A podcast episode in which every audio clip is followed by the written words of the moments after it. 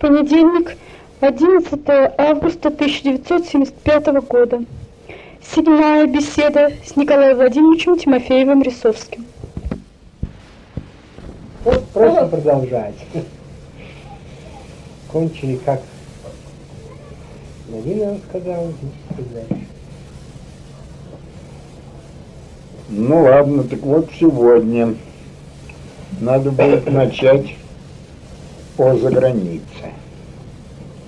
Но то, что я в прошлый раз про заграницу рассказывал, это, так сказать, как куда приехали, да, кто вначале был и все такое. А о науках и о настоящих людях разговора еще не было. А, понятно, это действительно. Вот. Поэтому надо сообразить, с чего начать. Значит, начать нужно вот с чего, конечно.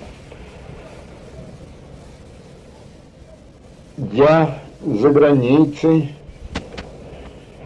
продолжал, конечно, в основном то, что было в Москве уже начато. Основные направления своей работы менять особенно не следует. А нужно, так сказать, действовать так, как действуется. Я уже говорил, что в Москве еще я для себя наметил три основных направления работы. Во-первых, мутационный процесс недразательный. Во-вторых, это действует, да? Да, пожалуйста. Ну, не обращайте внимания. А, это значит, вы ковыряетесь, так сказать, зазря только. Нет, я делаю просто лучше, чтобы Ах, чтобы- немножечко... А, вы думаете, лучше, ежели? Да, надеюсь. Здорово. Так вот, первое направление – это мутационный процесс. Второе направление, которое тоже в Москве было начато – феногенетика. То есть изучение фенотипического проявления отдельных мутаций под влиянием отбора и значит, других генных модификаторов, различных условий внешней среды и так далее. И третье направление, так сказать, эволюционно-генетическое.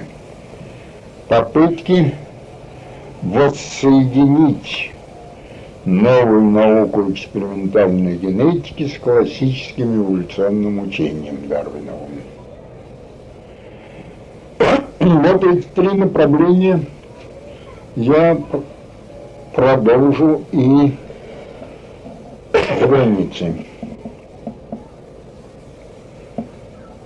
За границей, как я уже говорил, лаборатория у меня началась очень маленькой лаборатории, несколько человек всего было. Это и было хорошо. В старом м, берлинском помещении института. Там было три комнатки, значит. Да еще в одну телефон все-таки поставили мне. Значит, я туда не заходил уж больше. Вот, ну, я противник телефонов вообще был. Да и сейчас противник. Вот.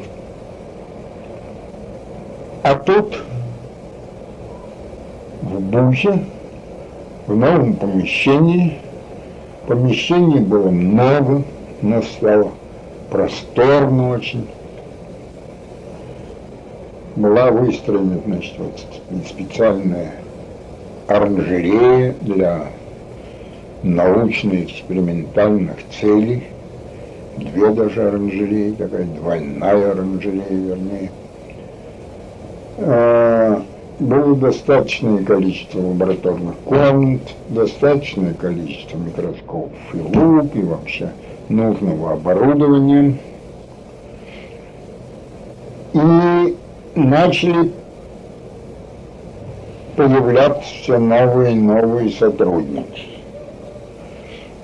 Во-первых, мне штат увеличили, то есть денег. На лабораторию больше стали давать кайзер Надо сказать, что за границей-то удобно, конечно. У нас одно дело на жалование к сотрудникам, это одна статья, а другая статья на оборудование, аппараты, инструменты и всякая такая штука. А третья там на командировке, а четвертая еще на что-то. А, всех этих забот, как значит, а, оплатить какой-нибудь уборщице сверхурочную работу из статьи по карандашам э, придумывать не надо было. А, Что? Просто давали деньги. Ну, я получал я деньги, которыми я распоряжался. Конечно, он за границей не полагается.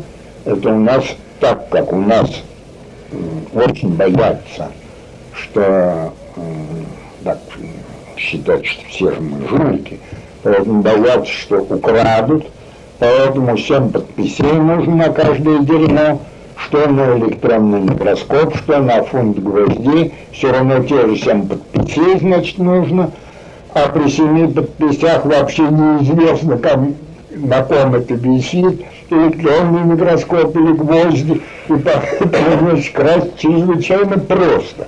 У нас проще всего раскрасть имущество казенное. Употребить в дело труднее много, потому что, во-первых, часто дела не бывает никакого, а имущество есть. Ну, во-вторых, э, для того, чтобы на дело употребить, нужно работать, а у нас преимущественно не работают. Э, То, что у нас свои сложности. А там сложностей в сущности никаких. Вы приостанавливали контрреволюцию-то? Что? Да. Да. М, Так вот. Э, Там я получил в год определенное количество денег, которые в бухгалтерии Казервильгенgesellschaft, так сказать, на высшем уровне как-то выдавалось, значит, на штатное расписание, на жалование этим самым, стук не, вредит, э, на жалование, что, значит, людям и на всякое, значит, оборудование и так далее. Но можно было без всяких формальностей, я мог собственной властью тратить деньги вместо того, чтобы на сотрудников, там, скажем, не брать сотрудников лишних, надо же уволить ненужных сотрудников, там, кстати, увольнять ненужных людей было очень просто.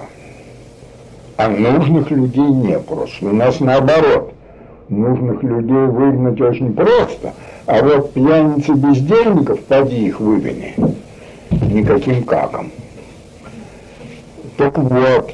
И можно было эти деньги употребить на какое-нибудь дорогое оборудование. Можно было хозяйствовать, и экономить, и рассуждать, как лучше деньги истратить. У нас это невозможно, потому что нужно деньги отрывать, а потом их как-то тратить побыстрее, чтобы спаси Бог, э, потому что у нас деньги же не переживают 1 января, так же, как и штатные единицы.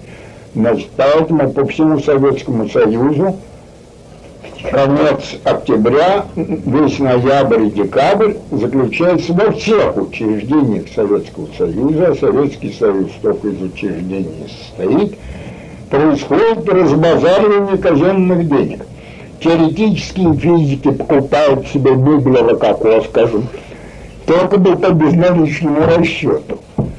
Э, Там мы в свое время на Урале покупал подвесной мотор, мотор для лодок, кататься по озеру Мяцовскому и так далее. Только бы по безналичному расчету. По наличному расчету у нас ничего нельзя покупать.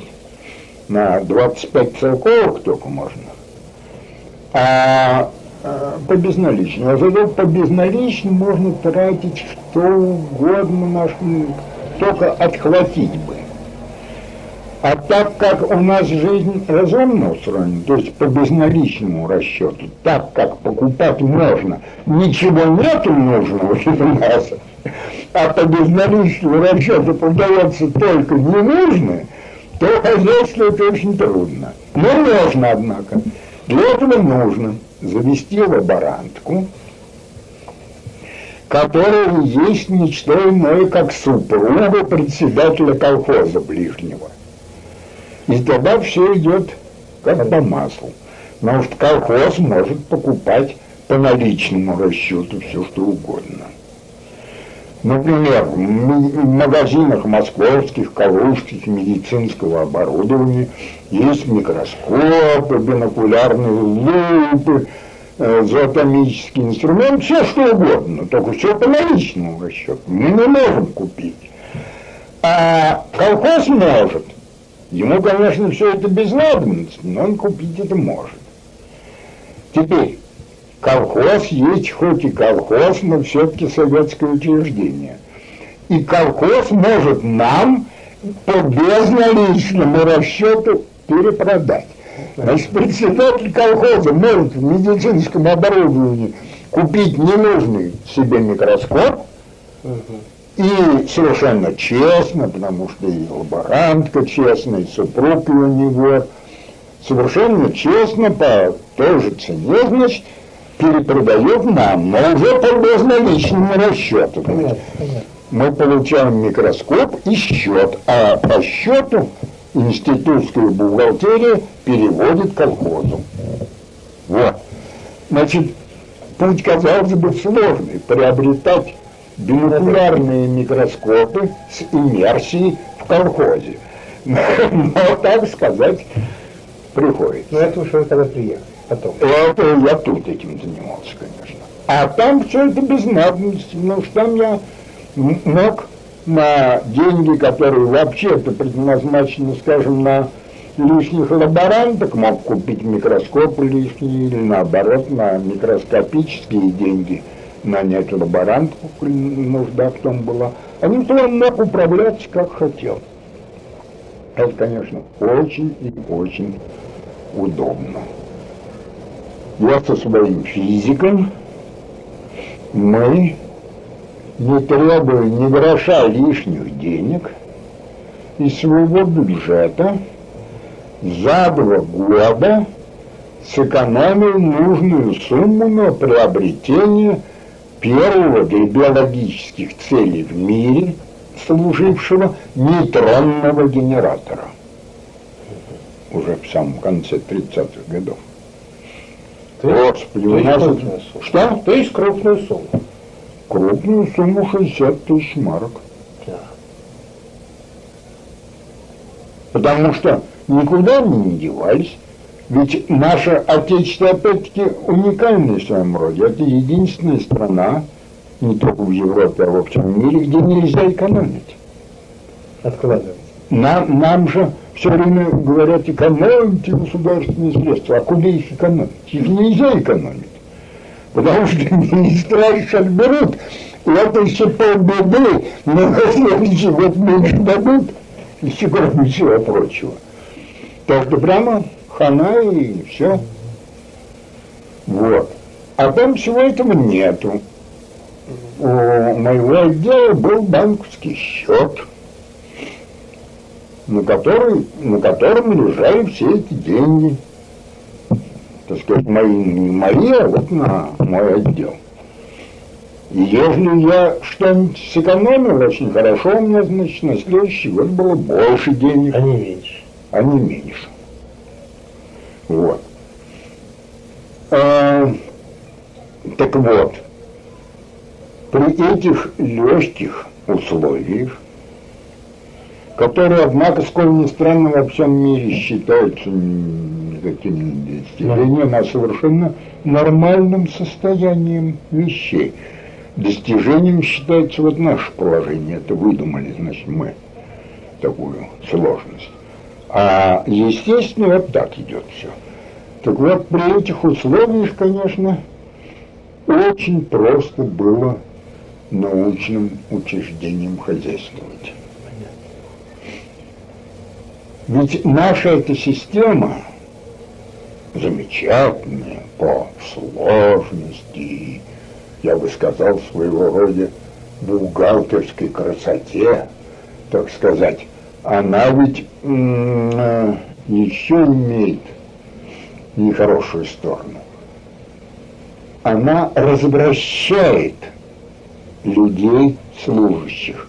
И чем выше рангом, тем хуже развращается советский чиновник. Ну, чиновники, все советские люди, чиновники, потому что они все на казенных харчах, ну, так сказать, состоят. Но тот, кто за что-то отвечает, должен ловчить, мудрить, глядеть, как бы, что обойти. И получается чрезвычайно любопытная вещь. Все советские учреждения, в особенности научные, все время скулят, ах, хорошо буржуям у них э, оборудованные институты превосходно, у них денег на оборудование много, у нас лаборатории нищие, врут. Все наши лаборатории, все наши институты забарахлены. Вот по первое число. Барахолка, а не лаборатория. Почти все лаборатории во всех наших вузах и научно-исследовательских институтах завалены барахлом. Никому не нужно, потому что покупаются, вот особенно в октябре, ноябре и декабре, все, что можно, не то, что нужно, а что можно купить. Поэтому, значит, забарахленность наших э, научных учреждений совершенно фантастическая. Но вот ну, особенно столичные, вот, московские учреждения, вот теперешняя моя это косметическая контора, в которой я имею честь состоять, это, так сказать, на грани фантастики совершенной. Когда-то, 15 лет тому назад, люди, руководящие в этой самой конторе, решили построить наземный лабораторный комплекс – чтобы на Земле, на нашей планете, значит, проводить модельные эксперименты к тому, что должно происходить в космосе. В космос тогда еще, даже, кажется, и Гагарин летал, и вообще только разговоры были одни, и построили. На участке, вот, на Хорошевском шоссе, где я работаю, из моего окна видно, это замечательно, стоит замечательное здание. Сплошное стекло, железобетон и прочее. До сих пор ломают голову, вот оно не совсем, но, можно сказать, почти закончено уже строительство. А еще только, да? Еще только. То есть в черне она давно уже закончена и стоит, и стоит, и стоит. Обошлось оно пока, пока только в 26 миллионов рублей. Миллионов рублей. Пока в нем еще ни гвоздя, ни научно, ни технически, ни в каком смысле не сделано. Туда никогда не пускают, это нужно на наши пропуска, нужно особую какую-то птичку, чтобы в этот самый, значит, стеклянный дом войти. Ну, можно и без птички, но это, значит, нужно тогда с заднего хода. Так вот, э, и вот сейчас возникает ужасная проблема. все самое высшее начальство с этой косметической конторы нашей требует, что вот угробили 26 лимонов, а что выход-то какой? А угроблены они так талантливо, что там делать разумного ничего нельзя в этом здании. Его нужно либо сломать, новое здание построить, либо затратить еще 25 миллионов на переоборудование этого дурацкого здания, что много дороже, чем строить заново. Вот. И сейчас уже третий год самая такая трагическая проблема, которая висит над институтом нашим, это вот что делать с этими покойными 20, 26 миллионами? А как, как институт, э, собственно, какого министерства и какого... А, Министерство здравоохранения.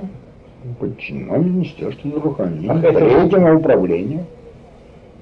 Что? Это я рассказываю про я, свою я, контору я косметическую. Понимаю, она действительно косметическая, думаю, что это ваша... Мы ее называем косметической. А, ну, там космическая а, проблематика. А почему же здравоохранение? А, так, био, а почему? биокосмос, так. Э, нет. Э, официальное название Институт медико-биологических проблем. Совершенно секретное ага. название. Понятно чтобы никому не было известно, чем там занимается. Но можно было что угодно написать, потому что там все, но ничем не занимается, так что засекречивать нечего. Вот. Ужас, вы не представляете себе а. вообще, что делается у вас в Москве. Это черт знает что. Институт физики Академии наук – мне просто по долгу службы несколько месяцев назад в руки попалось штатное расписание. Я в какой-то комиссии участвовал, нужно было ознакомиться. 7800 единиц. Вы представляете себе? Да. В Семеновском институте четыре с половиной тысячи единиц. Вот в таком же духе в Москве, вот в нашем сейчас к трем тысячам подкатывает в нашей косметической конторе. Есть новая, новее нашей конторы, в которой совершенно неизвестно, что делать. Никто не знает. Называется Институт биотехники вообще идея была разводить на, на нефти дрожжи для прокормления голодающих индусов, которые за эти дрожжи будут рупии платить. Вот. Белковое питание для... Ведь э, тропики, в тропиках действительно в среднем процентов 30 населения вымирает от белкового голодания в самых роскошных, в самой роскошной тропической природе. Его, значит, можно на отходах нефтяной промышленности разводить дрожжи кое-какие, а они белки. И можно самим есть. Скоро, может быть, и нас переведут на дрожжик или так дальше пойдет.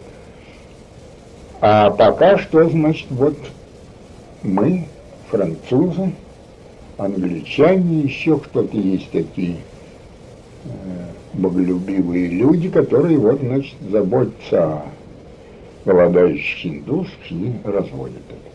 Так вот, в этой конторе только что недавно основанной, кажется, 3-4 года тому назад, уже перекатилось за 2000. Совершенных паразитов, понимаете ли? Это ужас, ужас, ужас, ужас, ужас. Ну вот. В Германию. Что? Вернемся в Германию. Вернемся в Германию. Так вот там всего этого не было. Было очень скучный, простой, скучный порядок. Начальство давало деньги, их надо было тратить разумно, потому что тех, кто тратил неразумно, выгоняли со службы. Так. Значит, те, кто хозяйствовали научно, те были люди разумные, разумно тратили деньги, которые не То есть получали. научные руководители распоряжались деньгами. Ну, конечно.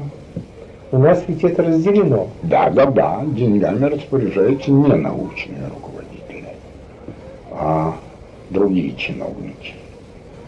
Вот. И я, следовательно, наметил э, продолжение расширение работ по тем же трем основным темам. Это не мешает. Нет, просто заглушает ваш, Нет. если очень сильно. А вы входите в Раши, Нет, с такой силой, как вы пробуете стукнуть, я не стукаю. Я могу много сильнее. Так вот.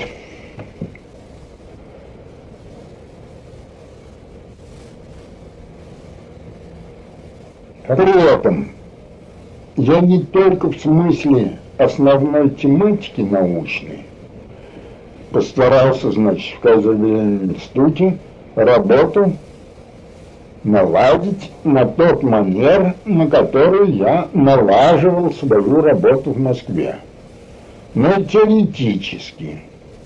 У нас в Москве, я рассказывал в прошлые разы, был замечательный дрозд-савор, коллоквий, где мы трепались на всякие научные темы, кое-что новенькое при этом рождалось. Вот там зародилась в нашей- в нашем Четвериковском этом кружке, в Саоре, идея нового, э, создания нового направления в эволюционном учении, то есть воссоединение генетики современной уже с классическим дарвинизмом, Э, вот это же все я решил и тут возобновить. Затеял тоже такой лабораторный семинар или треп. Собирались мы обыкновенно, значит, у меня дома, чтобы меньше формальности было. Иногда и э, в лаборатории в вечернее время после работы, когда всякая посторонняя публика, уборщицы, да лаборантки уходили, мы собирались, значит, в лаборатории или у меня дома. И обсуждали ту тематику и проблематику, которую собирались развивать. Так как мои сотрудники заграничные, новые люди, были генетически почти совсем еще невинны. А, В смысле вот тех новых направлений, которые мы начали начинать в Москве, были, конечно, совершенно еще не осведомлены, ну, пришлось их приучать к этой нашей новой проблематике. Заставлять их читать, заставлять делать доклады, заставлять размышлять. И таким образом подобралась у меня очень симпатичная и талантливая компания. В конце концов, за время моего пребывания за границей э, из лаборатории, сколько мы насчитали в прошлый раз, пять человек, что ли, четыре научных, нет, шесть человек и два, две лаборантки. Э, отдел превратился, так сказать, по заграничным понятиям в огромный отдел, около 80 человек. Вот. С несколькими такими группами или лабораториями. Так вот,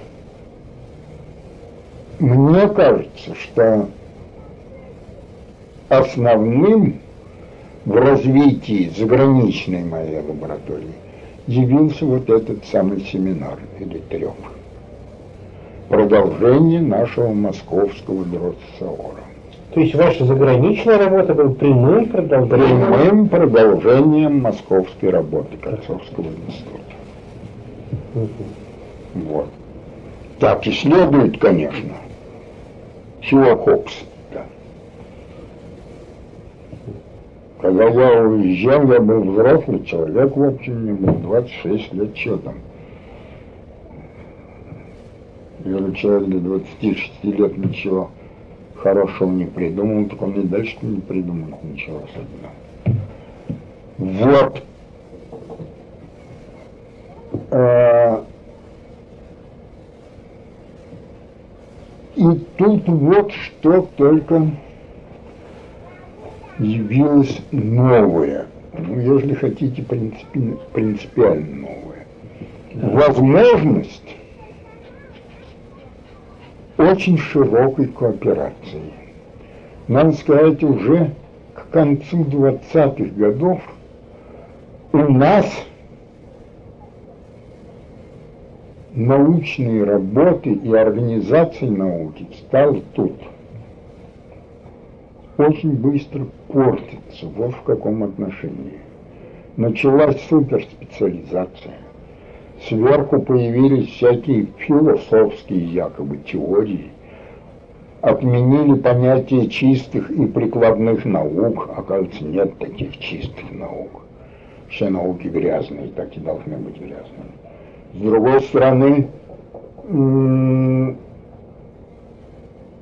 началась специализация. Сейчас... Что? Дробление учебных заведений. Ну, то, не только. Сейчас многие люди, сейчас ведь это вспять уже пошло после Второй войны. А ведь многие теперешние люди младшего, чем вы, поколения, забыли, что, например, в городе Воронеже, то, что я случайно знаю, существовал инст, высший учебный институт кролиководства. Это не сатирикон и не крокодил, как говорится, не факт, а истинное происшествие. Вот существовал институт кролиководства. Куда, где учились да. там две или сколько положено, три тысячи значит, студентов – Э, разводить кроликов. Он, правда, был прикрыт и с пассаже еще накануне Второй мировой войны, потому что приключилось то, что и должно приключиться. Там какие-то, значит, субъекты хозяйствовали, обучали, не понимая ничего в кролиководстве сами, обучали разводить кроликов совсем уже серых каких-то мужичков и бабелей. И в результате, а и люди иногда, особенно в средние века, вымирали от эпидемии. А бессловесные скоты, ежели они живут э, в скверных условиях и под руководством Э, людей, которые ничего не понимают в животноводстве, склонны с еще большей легкостью вымирать, но только уж нет эпидемии, это по Марксу Энгельсу свойственно людям, а от эпизоотий у бессловесных скотов эпидемии эпизоотиями называются. Так вот, на этих кроликов и институт кролиководства напала какая-то очередная эпизоотия, кроликов там вымерло аж на 200 тысяч рублей. И, значит, всех этих э, игнорантов кроличьих посадили за что-то, вместо того, чтобы посадить тех болванов и преступников, которые выдумали всю эту затею, значит, этих невинных идиотиков, значит, посадили, и на этом институт кролиководства кончил свое существование. Но он успел выпустить два выпуска ученых кролиководов. Чем они потом занимались, пес знает. Ну, какой-нибудь бухгалтерии попали в совхозы, колхозы, писать бумажки и так далее. Вот. Так же, как и бесчисленные инженера. В основном в 29 году, как Бунов пришел, стали рубить все институты и все вузы. Дробить, давить, давить. Э, Особенно с начала 30-х годов. 29-й год это был переходный. Да. Год Великого Вот. Периода. Э, Началась совершенная вакханалия в области техники в узком смысле. Значит, всякие втузы начали появляться там. И слаботочные, и сильно точные, и черти какие. И по э, чуть не вуз или какой-то факультет в каком-то втузе был основан по предвакуумным насосам. Значит, не просто вакуумный насос, а предвакуумный, то есть паршивенький вакуумный насос. Целый факультет. Ну, вот такие всякие фокусы. И в это время появился и в области биологии, э, так сказать, пискнул впервые Лысенко, да? Да, да, да, да, да, да, да. Ну, кто-то пискало в то время некоторое количество людей. Вот. Все это было очень печально. Здесь и всего этого не было там. Поэтому, когда меня иногда хвалят за то, что я там вот за э, 30-е годы много наработал всяких вещей, то хвалить меня не за что. Я из-за условий, где вот нужно было придумывать, как обыкновенно прожить и как обыкновенно работать, э, попал в условия, где обыкновенно жить и обыкновенно работать, это и была норма, так сказать. Не нужно было придумывать. Поэтому нашему брату там было очень вольготно. Ну, туземцы, конечно, вре- у них были время от времени заботы, они стонали, потому что они другой жизни-то не знали, не знали, что человек не свинья и все может вынести. Так все они не выносили, и поэтому, значит, иногда тоже были недовольны жизнью. Ну, а мы посмеивались. Ишь ты, сукины дети, набаловались как. Ну, а все-таки, значит, пришел 32 год. Как на вашей этой вольготной жизни отразился м, перевод? 32-й? 32, 33, 34, 33. Почему? Ну, э, гитлерский переворот, 33. А, ну это, господи, это в те времена еще было не особенно заметно. я занимался науками, а не политикой. Наука, я вот забыл. Ну, чистки у вас начали? Никаких чисток. Чистки Ну, антимон. чистки там э, евреев вы, выгнали со службы казенной. А с вашего института не Не, выгоняли? не выгоняли, на Кайзер Gesellschaft формально было общество частное, а не казенное учреждение. Ага. Потому что в, чисто нау- научно-исследовательских институтов, Кайзер институтов было в Германии к тому времени уже 36 штук. Э, Они были не тронуты. Лиза Майтнер, прекрасный физик, но еврейка, уехала в Норвегию в- накануне войны второй, в 1938 году, по-моему. Эйзенштейн когда? Кто? Эйзенштейн когда вы? Какой Эйзенштейн? Эйзенштейн. Эйнштейн раньше. Но Эйнштейн, э, ну, по собственному почину уехал в Америку. Вот. Из университетов евреев погоняли. Ну, что университет казенный. Они были казенными чиновниками. Вот. Но это я вам потом расскажу тоже, как мы нескольких очень хороших еврейских ученых спасли такими наивными способами, которые тут бы не сработали, конечно, а на наивных немцев срабатывали. А, так вот, возвращаясь теперь к наукам после этих лирических отступлений. Я рассказывал в прошлый раз, как я заказывал оранжереи эти исследовательские. И как это было просто, как мы сами удивились вот с Лёлькой. Ну, удивительно, что у нас это непредставимая вещь. Значит, с момента, когда я решил построить в Буке двойную оранжерею для исследовательских целей, довольно новая всякая такая штука, не просто оранжерея.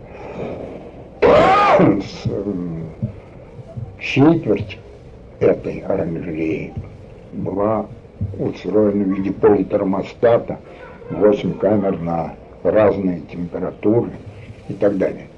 Так вот, от момента, когда я задумал все это сделать, до того, как мы въехали с жуками и мухами в эти оранжереи, прошло, я подсчитывал, что-то меньше трех месяцев, по-моему. За месяц они сделали. За. Неделю вы обсуждали, там Да. подсчитывали. Ну, Да, да, да, меньше трех месяцев.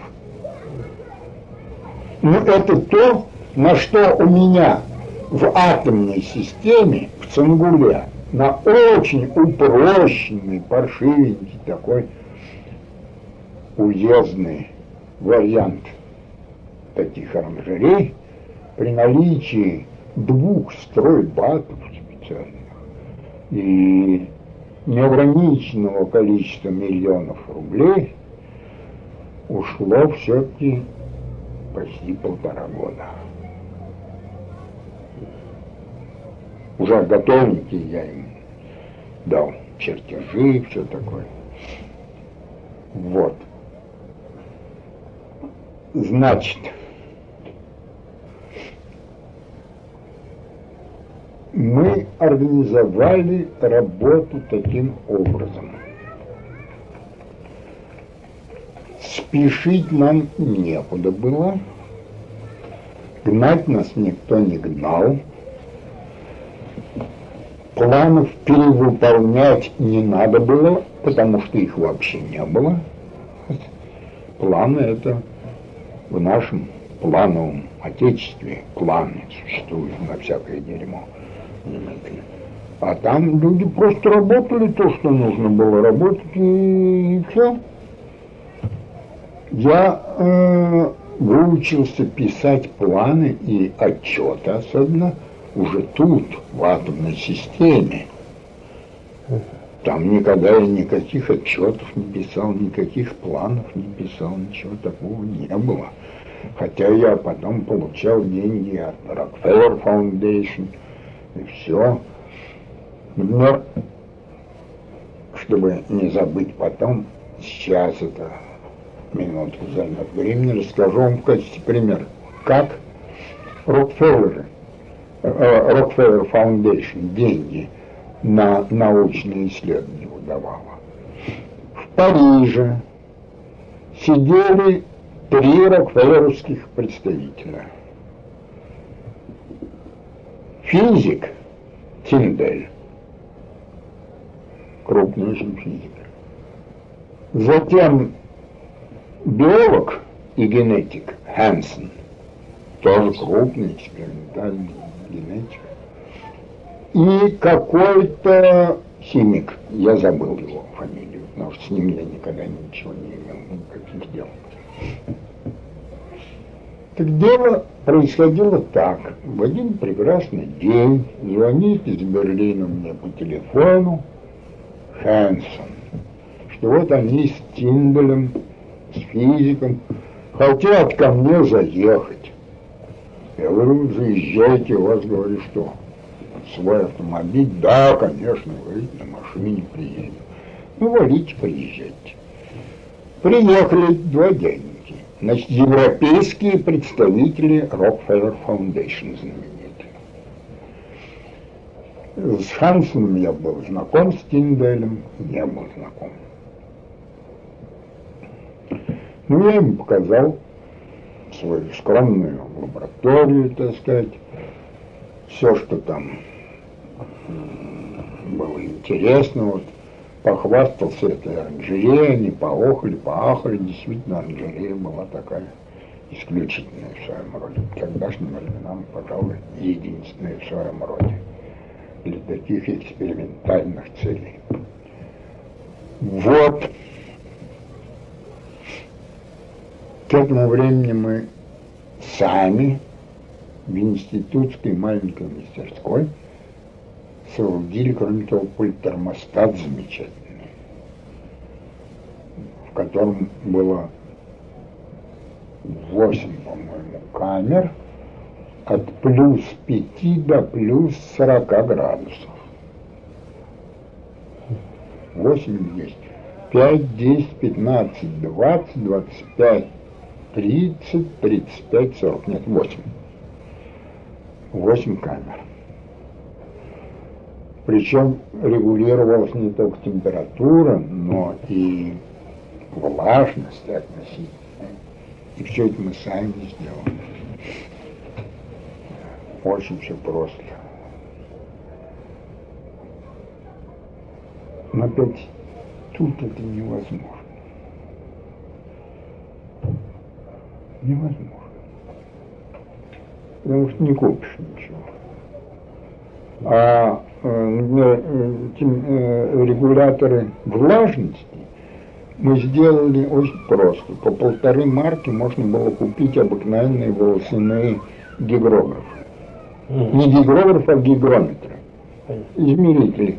Стрелочка, которая, ну, влево или вправо там есть. Вправо, значит, очень влажный воздух, влево очень сухой воздух. А сзади там такие. Стоила штука полторы марки. Мы десяток таких купили, разбили им стекла, так сказать, сломали их.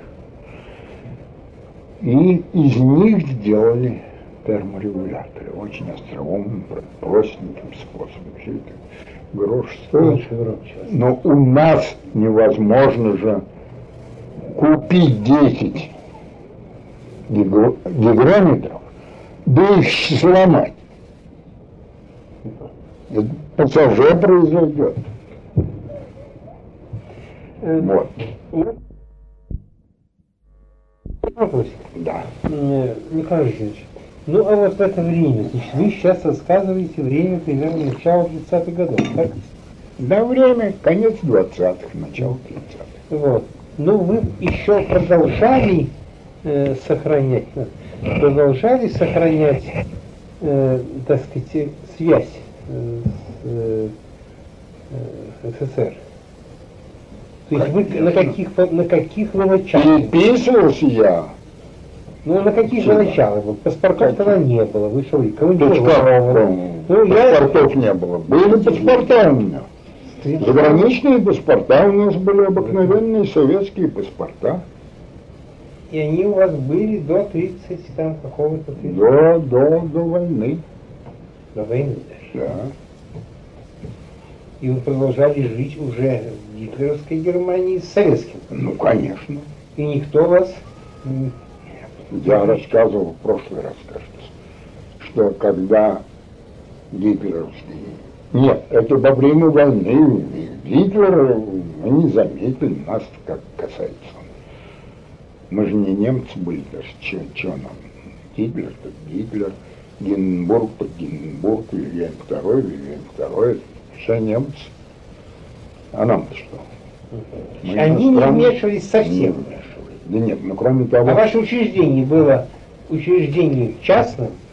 Считалось частным. Это Kaiser Wilhelm Gesellschaft zur Förderung der Wissenschaft.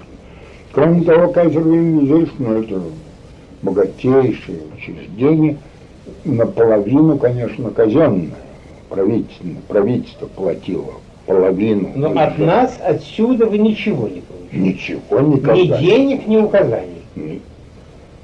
Как мо- мог я какие бы то ни было указания получать? Ну, простите, пожалуйста. Ну, я. Я состоял у немцев на службе научной.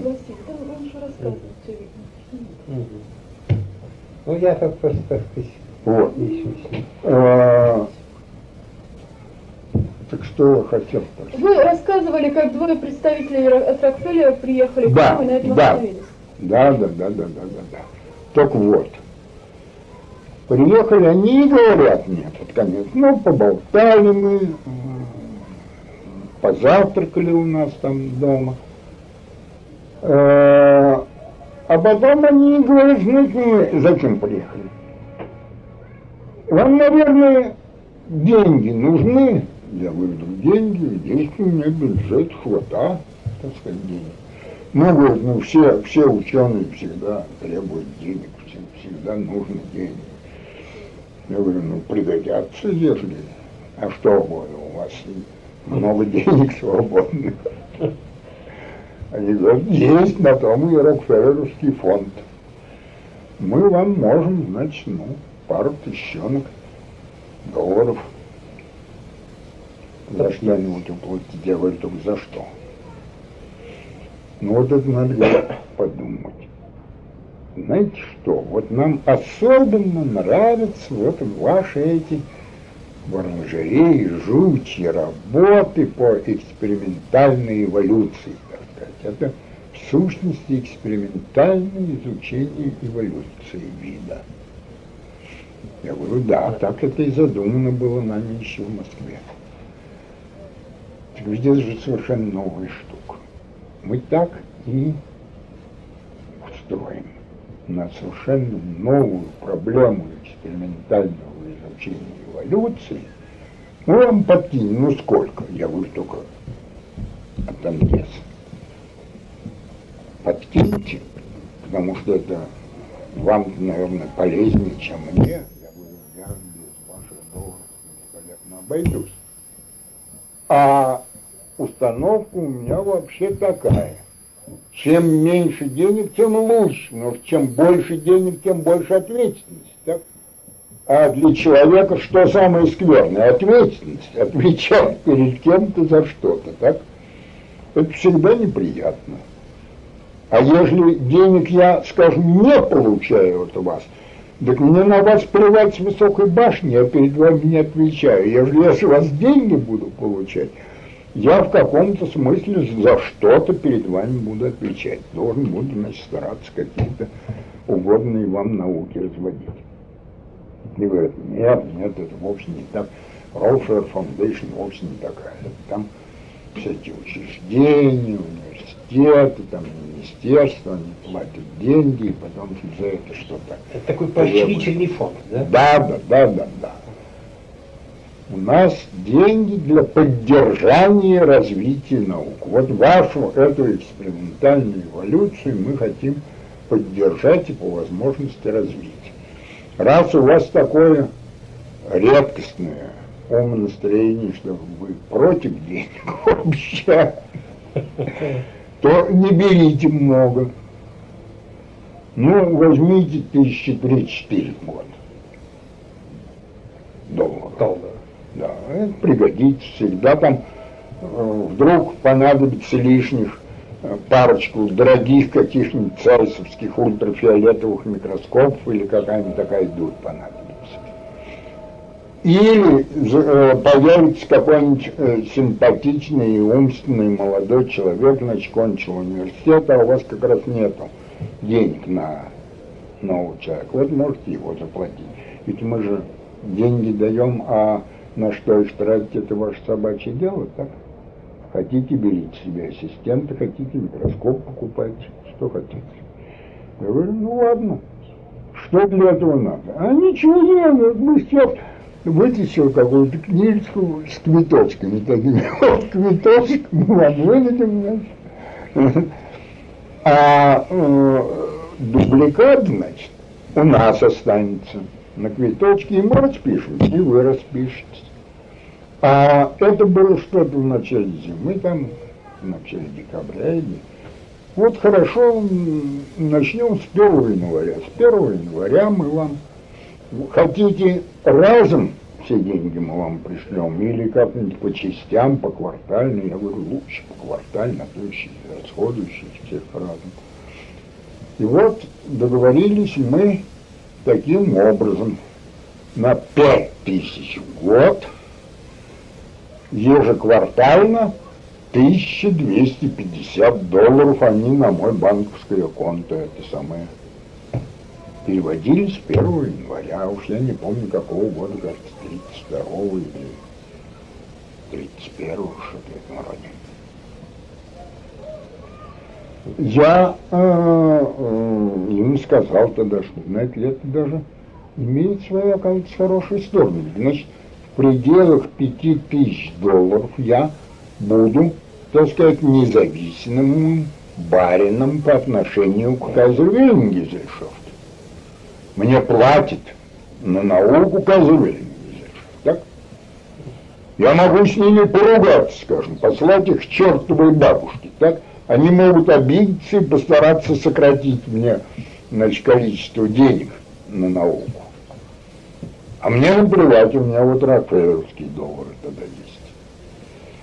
Они говорят, правильно, вот так это и надо делать. Для того, чтобы чиновников держать в аккурате. О. Вот так это просто делается. Да. Чайку выпили, пять тысяч долларов. И что же вы на эти пять тысяч сделали? А ничего особенного на них не делал, а употреблял по мере надобности. Дотация. Что? Просто дотация. Ну да, у меня увеличилось на 5 тысяч долларов, значит, годичный мой бюджет. Ну там у вас были какой-то из в марках миллионы какие-то. Да нет, какие миллионы. Ну, Марка, марки были доллар стоил 4 марки. Ваш бюджет, какой процент меня это интересует? Э, э, Если в долларах, я в год получал примерно 25-30 тысяч долларов. А тут тысяч на пятую или на шестую Да, часть да, да, да, да. увеличилось. Увеличилось. Понятно. Вот. Так что все очень было хорошо и мило. И вот. Вернемся на первое, как говорил Протопопов Акум. А, а именно к трепу, семинару. Раз повторяю. Основные три проблемы я уже перечислил Так. мы эти основные три проблемы там дальше и развивали. Но начали сами немножко расти, разъезжать по... Что? Нет, поскольку он сегодня включит потолок, то может поставить туда. Да ничего. Я стук слушал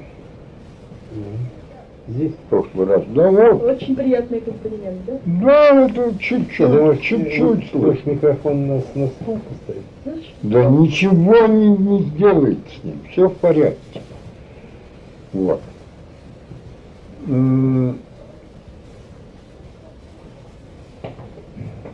Так вот. трёпу. Что? Вернемся к трепу. Да, к трёху вернемся. Вот, значит, э,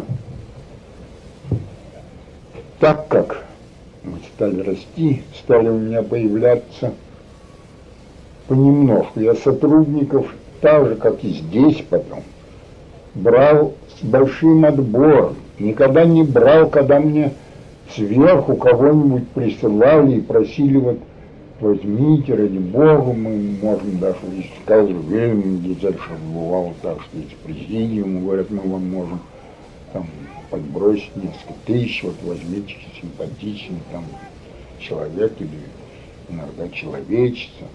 Я не брал никогда присылаемых мне. Я говорю, пусть волонтером поработать. Но сперва появится, поговорить. А потом волонтером поработает. Я посмотрю, что он представляет если подходящий для нас возьму, а не подходящего не возьму. Ну вот. Я тоже три года работал волонтером. Что, Марина? Да. А теперь сколько будет платить? Ну сколько? Двадцать. вам совестно Сто сказать? двадцать. Ну, все-таки 120. все-таки, значит, младшего научного, да, Да. ставка. Ну вот. Три года волонтерства. Да. Так вот. Я все. Но появлялись действительно интересные люди. Кроме того, набиралось много бесплатных работников. Вот тоже, да. Дело в том, что Во-первых, приезжали иностранцы поперечные на разные сроки. Приезжали англичане, французы, у меня работали, и скандинавцы разные, даже американцы. Их я с разбором брал, потому что народ дикий все-таки, ну, туземцы американские, ну. А американцы это не англичане. Англичан я очень люблю и уважаю. А американцы это туземцы. Вот. А кроме того, у них не разберешь. Э, Все они называются американцы, а это либо дебреи, либо мексиканцы. Вообще, если разберешься. Вот. Э, Канадцы симпатичные бывали. И затем много братушек стало появляться. Как услышали, что значит, практически русской лаборатории, у нас в лаборатории-то язык вроде основной, это государственным языком был русский язык, конечно.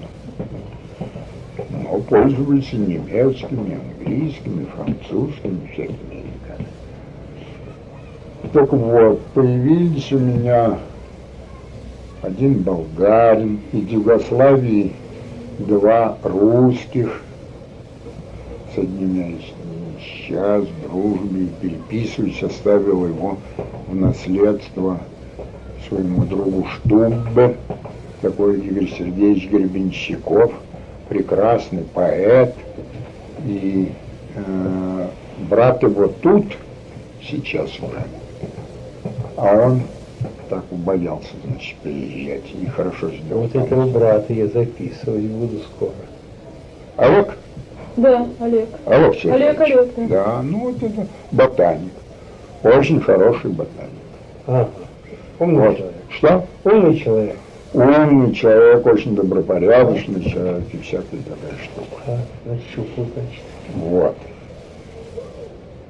А его брат Игорь Сергеевич, вот у меня появился. И сейчас в Югославии. Нет, не в Югославии, а в Германии, в Восточной, у Штубы, в Гаттерслебене. Так и остался у Штубы. Сейчас, может быть, уже даже вышел на пенсию. Он младше меня, конечно, но все-таки ему, по-моему, 65-то должно уже быть. Я во всяком случае под 65. За 60 во всяком случае. Вот.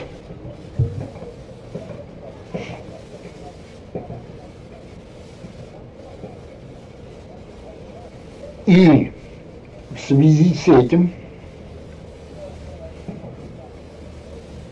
делался все интереснее и интереснее наш треп, семинар наш, Буховский, Буховский, как назывались, значит, собственно, а,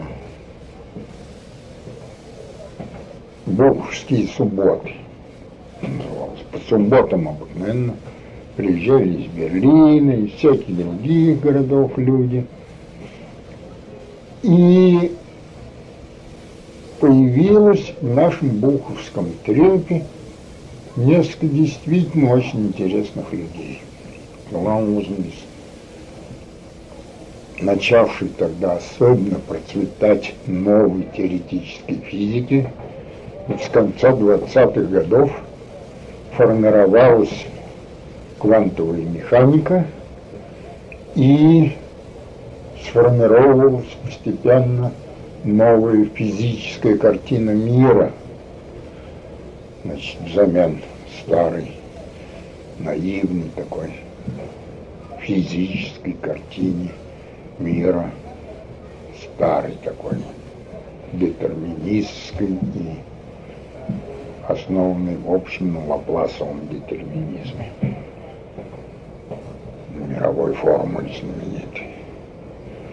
Ну а тут появилась современная, начала формироваться современная физика. Оказалось, что сущности никакой мировой формулы нету, и что причинность работает не так, как раньше представляли себе, что она работает. Причинность оказалась вероятностной в своей основе, основе а не детерминистской. Это все вошло в наш буховский треп помаленьку. Эм, очень интересные люди появились. В начале 30-х годов я подружился и, так сказать, втянул в нашу работу вот Макса Делбрука, теперешнего американского академика и Нобелевского лауреата. Он был чистый теоретический физик, ученик Макса Борна и Нильса Бора. Я так сказать, в сущности, переманил, соблазнил в теоретическую. Он сейчас очень крупный вирусолог и теоретический биолог в Америке, вот Нобелевский лауреат, вообще очень замечательный человек. Тогда был молодой человек, как все крупные теоретики с молоду, немножко нагловат, но э, это ничего, мы с ним тоже нагло обращались, то, что он обтесался очень быстро у нас и стал вполне приемлемым молодым человеком. У вас основной средний состав руководящих ученых был от 30 до 40, да? Когда? Когда им было 20, так а им было 20, когда им стало 40, Но когда они стали руководящими уже ведущими. Кто руководящий? Руководящий я был. Вам А мне тогда было... э, 34 года. Да, да, 34. Смотря в каком году. В 30-м году мне было 31 год. Начался, началось все это у нас так, ну, с 29-го года. Вот. Бух укрепился, весь институт в Бух переехал. Мои лаборатории функционировали, расширился мой отдел, и, собственно, отдел формально с 29 года у меня. Вот. То была лаборатория. Вот. А сформировался отдел генетики и биофизики. И вот этими руководящие люди были авось наши. Но Гельберку я ни гроша не, не платил. У меня был свой физик, так сказать, платный, сотрудник моего отдела, Циммер такой. Он сейчас директор в Карлсруhe немецкого, значит, ядерного института. Ну, вроде Курчатова нашего. Вот. Да. Это тоже мой, вот это мой ученик и сотрудник, он как кончил университет, так ко мне и попал. Причем очень замечательно. Дольбрук и Циммер примерно одновременно кончили институт. Циммер экспериментальный физик, те- теоретический физик. Дольбрук провалился по теоретической физике, а Циммер по экспериментальной физике провалился.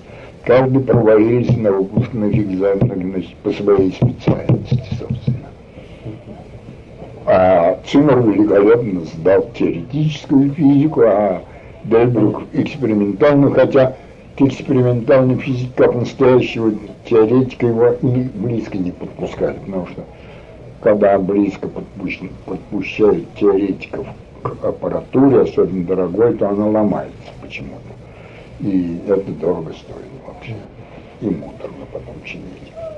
В общем, вы принимали и совершенно зеленых юнцов, и, и принимали как э, гость, э, как хозяин гостей крупных иностранных ученых, Да, лишь да, в да. этом были талантливые люди. Да, и лишь бы для нас было занятно. Вот. Э, Так же, как и во всех своих кружках при лабораторных, я обращал внимание не только на специальные интересы, на все люди, которые в наш буховский кружок, в наши буховские субботы вовлекались, обыкновенно обладали и какими-либо художественными интересами, либо музыкальными, либо живописью увлекались, либо литературой, поэзией, там всякой такой штукой.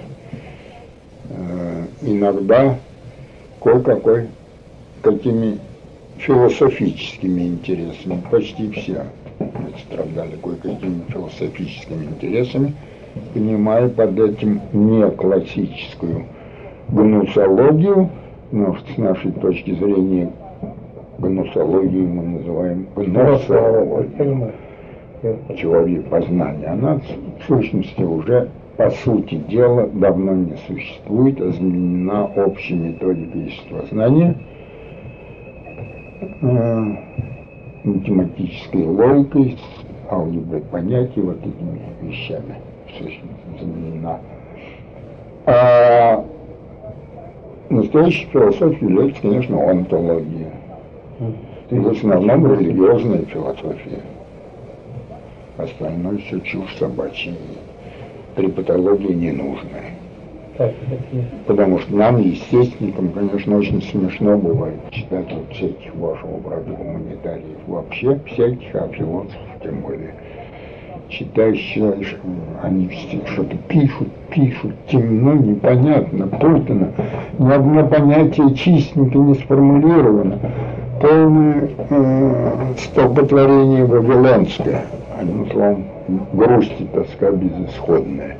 И никому это ни на кого хрена не нужно. Вот. Когда-то в молодости я прогрыз э, все притаму про легоменов к чистой логике Гуферля и убедился, что собачья чушь уже в те времена Раушенбах, такой математик немецкий, все это в брошюрке изложил. Логически, э, э, нет, э, общие основы математической логики. А тут три таких тома про легомены к чистой логике. Вы читали когда-нибудь И не читайте. Вот Тоже миссию не выражает. Вот. А, когда я,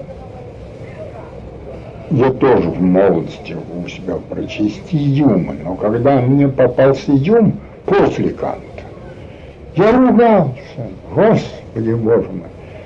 Англичанин Юм в таком виде написал все существенное, что у Канта в таком виде есть, понимаете? Прочтя Юма можно Канта не читать свободно.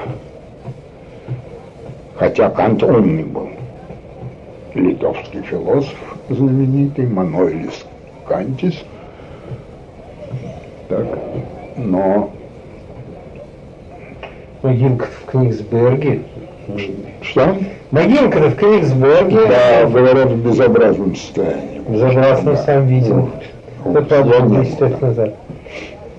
Очень безобразное состояние. Ну, теперь может привести в порядок, не знаю, не ручаюсь. Вот. Тут вот началось обрастание нашего, наших буховских субботников вот всякими интересными людьми. Во-первых, немножко,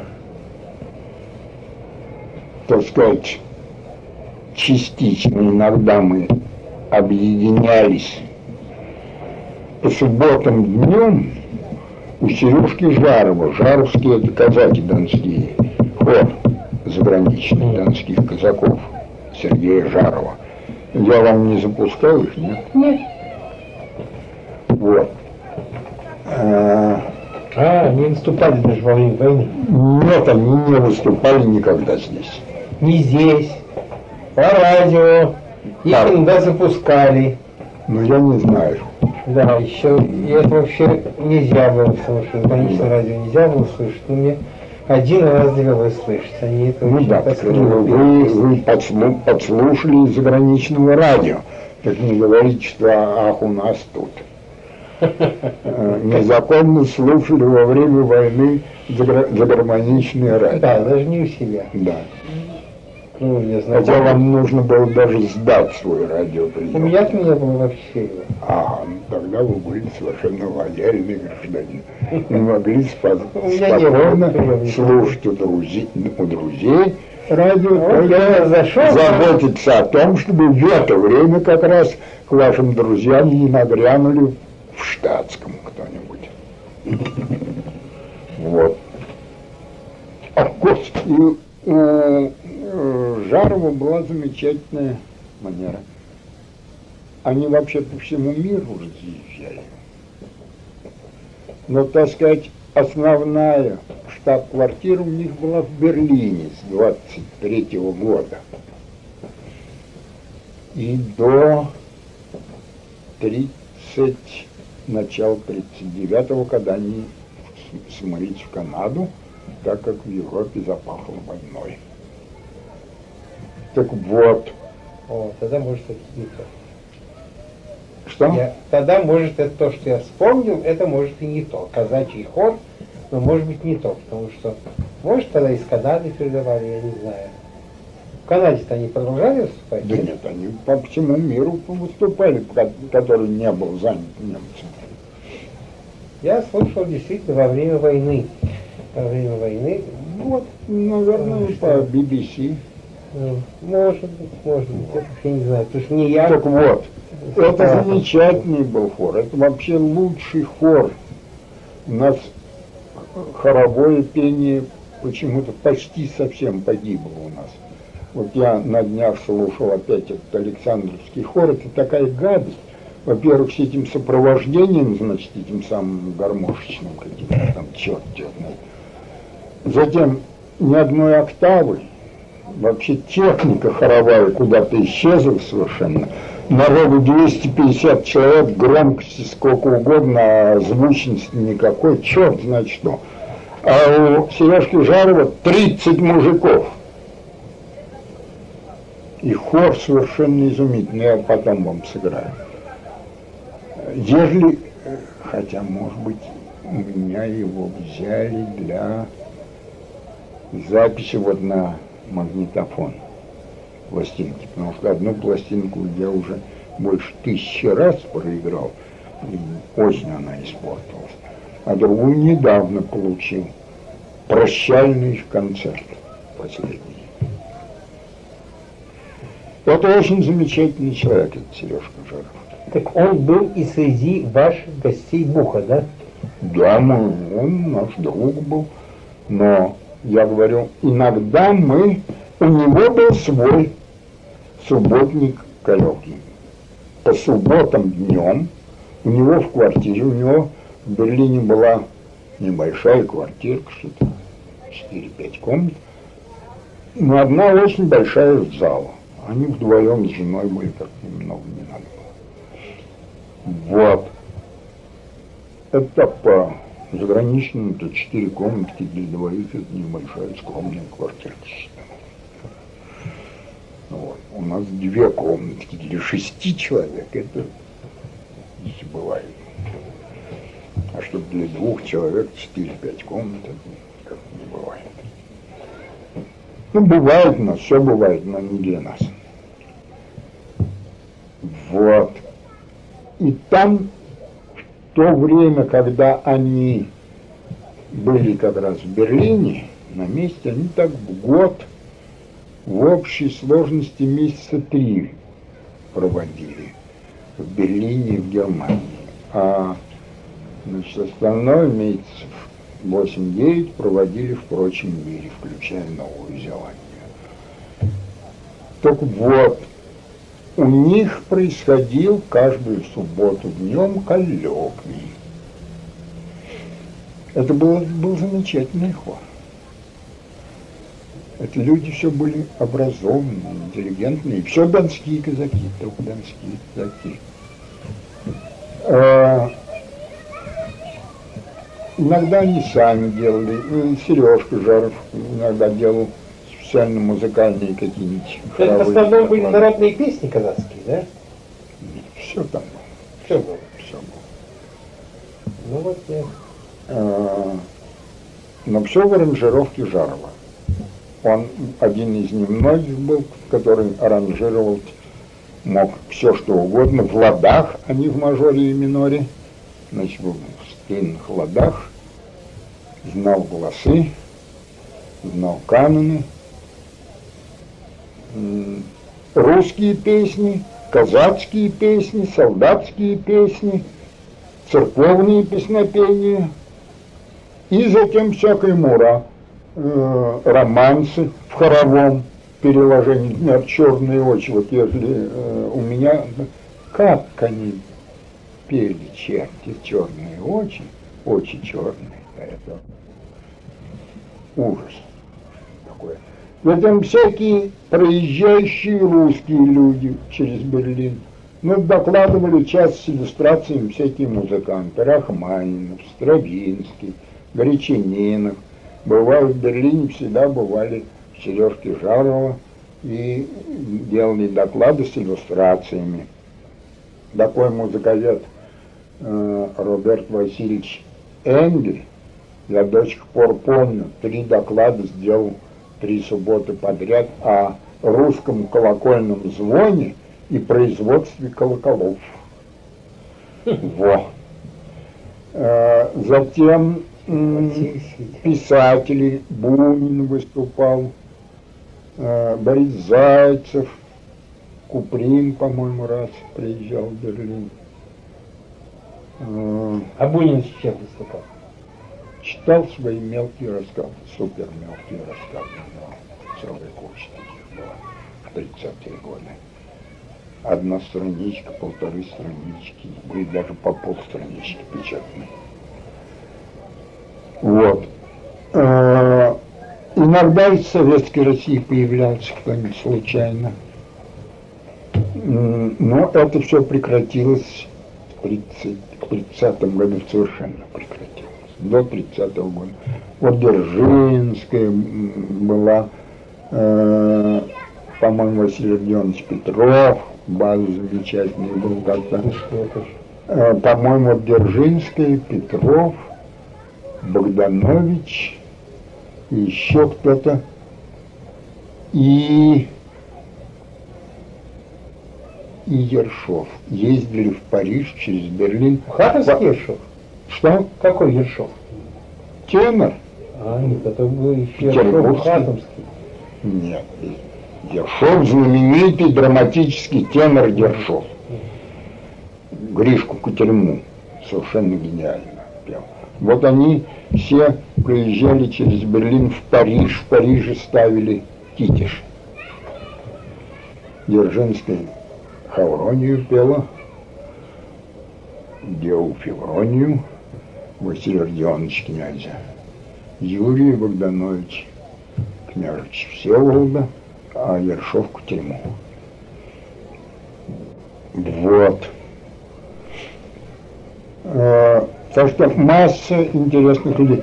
Я там первый доклад делал о э, э, этой самой Боровской, Копенгагенской современной, так сказать, общей методологии с сознанием. Вот этот самый принцип дуалитета, всякие такие штучки, появившиеся, они имеют очень большое общее значение. К тому же первый доклад делал о популяционной генетике, о вызывании мутаций и еще о чем-то, о э, том, как мы в революционные годы помогали Грабарю реставрировать какие-то фрески во Владимире. А вы чем помогали? Руками, конечно, чем же, не ногами же. В дореволюционные? Нет, как раз после революционной. Вы делали доклад о том, как вы помогали Грабарю э, с, э, эти, турецкие овладения. В До- 18 году, по-моему, или в 19 Э, между какими-то военными приключениями. Вот как раз мы расчищали там этих самых трубящих ангелов в Дмитровском соборе во Владимире. Вот. Одним словом, был тоже очень интересный коллоквиум Сережки Жарова по совершенно другой линии. И это параллельно. Ваш коллоквиум и коллоквиум. Это были совершенно независимые коллоквиумы. Но, так как мы с Сережкой Жаровым э, э, дружили, то иногда кого-нибудь из того коллоквиума мы затягивали в бух, а иногда кто-нибудь из нас там что-нибудь выкомаривал. Так? Был кроссинговер такой. Ясно? Марина? Ясно? Ясно, ясно.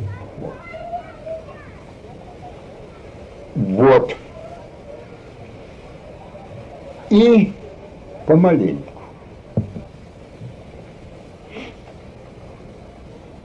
Налаживались у нас связи и, так сказать, внешние. Мы с Дельбруком, по-моему, в начале 30-х годов началось это, стали ездить в Копенгаген к Нильсу Бору. А, Нильсушка Бор очень интересный человек. Но это, конечно, был самый умный человек 20 века. И до сих пор никого умнее его и крупнее нету. Это очень крупный человек, очень умный человек, очень замечательный человек. Это просто человек исключительный по добропорядочности во всех отношениях. Добротный человек во всех смыслах. Нильс Бор. И у Бора с конца 20-х годов начало я не застал еще, тогда тут не был. Ты вхож э, в Копенгагене, в его теоретическом институте происходили по мере надобности, обыкновенно раза два в год, изредка три раза в год. Собирались все крупные теоретики со всего мира. Потрепаться. Это назывался Борскрайс, кружок, или круг Борский. Так на недельку примерно приезжали. Причем туда не приезжали кто хотел. Была совершенно неофициальная приватная затея, так же, как и все мои кружки всегда были. Приватные затеи. Кого я пригласил, ладно, а кого не приглашал, так вот, те выкусы. Так ведь и надо. И у Бора так же было. То есть никаких билетов. Никаких, да, никаких ни билетов, ничего официального. А помаленьку сформировался дружеский круг, в который новые люди, значит, втягивались вот этими старыми друзьями. Ну, сколько примерно народ собирался? Ну, по-разному. От 15 до 25 А, со всего мира. со всего мира. От города. Да. Да больше-то интересных людей не было. И вы там много- несколько раз были, много раз. много раз. Вот с 33-го, что ли, года, ну, более постоянно было на всех этих.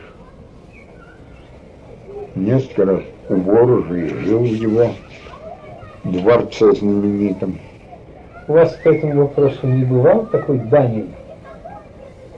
Такого Нильса Бора? Да, Господи, Данику Данина я прекрасно знаю, это Знаете? друг мой, да. Знаете, ну я его тоже с 17 лет знаю. Что? Я его с 17 лет тоже знаю. Он с бородой? Он физик бывший. Физик и публицист теперь. Ну, теперь донос в войне. Он попал на войну из стал университета. Он ученик Игоря Евгеньевича Тамма был, теоретик. И. Данька Плотский или Данин журналист. вот, Фамилия его Плотский. да. Э, И прямо из университета попал на войну, там повоевал в меру, до каких-то офицерских чинов дослужился, и потом попал совершенно случайно в какую-то газету фронтовую. Сперва, кажется, в полковую, потом в дивизионную, а потом в корпусную. И когда уж война кончилась, он был журналистом в какой-то чат э, фронтовой газете или армейской. Вот, Почему вы знаете? Я просто знаю прекрасно. подумал о том, Это что э, не просто способный человек, а из так называемых научных журналистов единственный более-менее крупный у нас. Него. Это у него есть одна совершенно замечательная книжка «Неизбежность странного мира». Знаю, и книжка ты была у меня. Это, это книжка совершенно исключительного качества. Мгм. Это крупнейшее, совершенно популярное, каждому человеку доступное изложение основ современной физики и современной физической картины мира. Так как она выпущена, она написана, когда еще все это у нас было под запретом, потому что у нас все это считалось буржуазными выдумками, хотя в развитии современной физической картины мира крупный расцвет крупной советской теоретической физики в конце 20-х, в начале 30-х годов принимал но потом у нас все это придавили. В конце 30-х годов разогнали всех теоретиков, частью посадили. А, Но поэтому Данин и озаглавил так странно эту книжку «Неизбежность странного мира». Но уж с точки зрения, да не сейчас, с точки зрения среднего человека, мир современной физики странный мир, конечно. Но он неизбежный такой, а не лапласовский мир. Вот.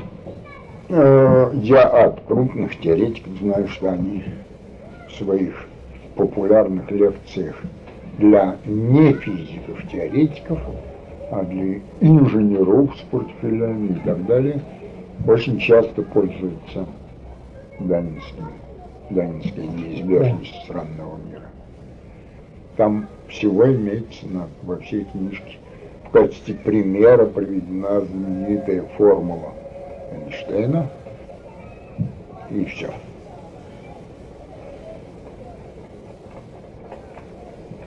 Болеет очень я сейчас.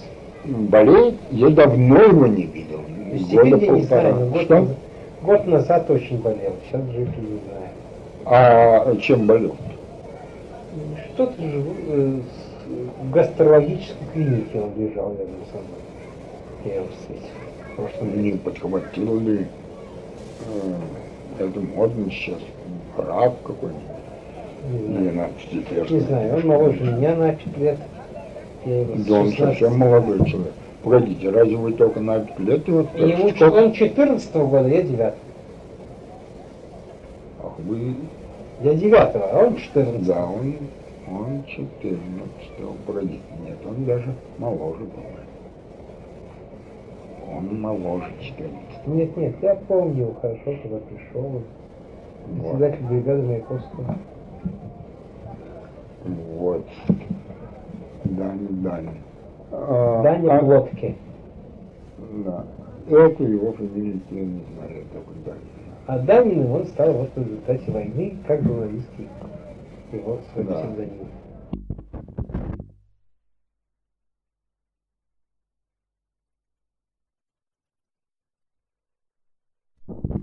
4 мая 1976 года. Продолжение перезаписи седьмой беседы с Николаем Владимировичем Тимофеевым Лисовским, состоявшейся 11 августа 1975 года.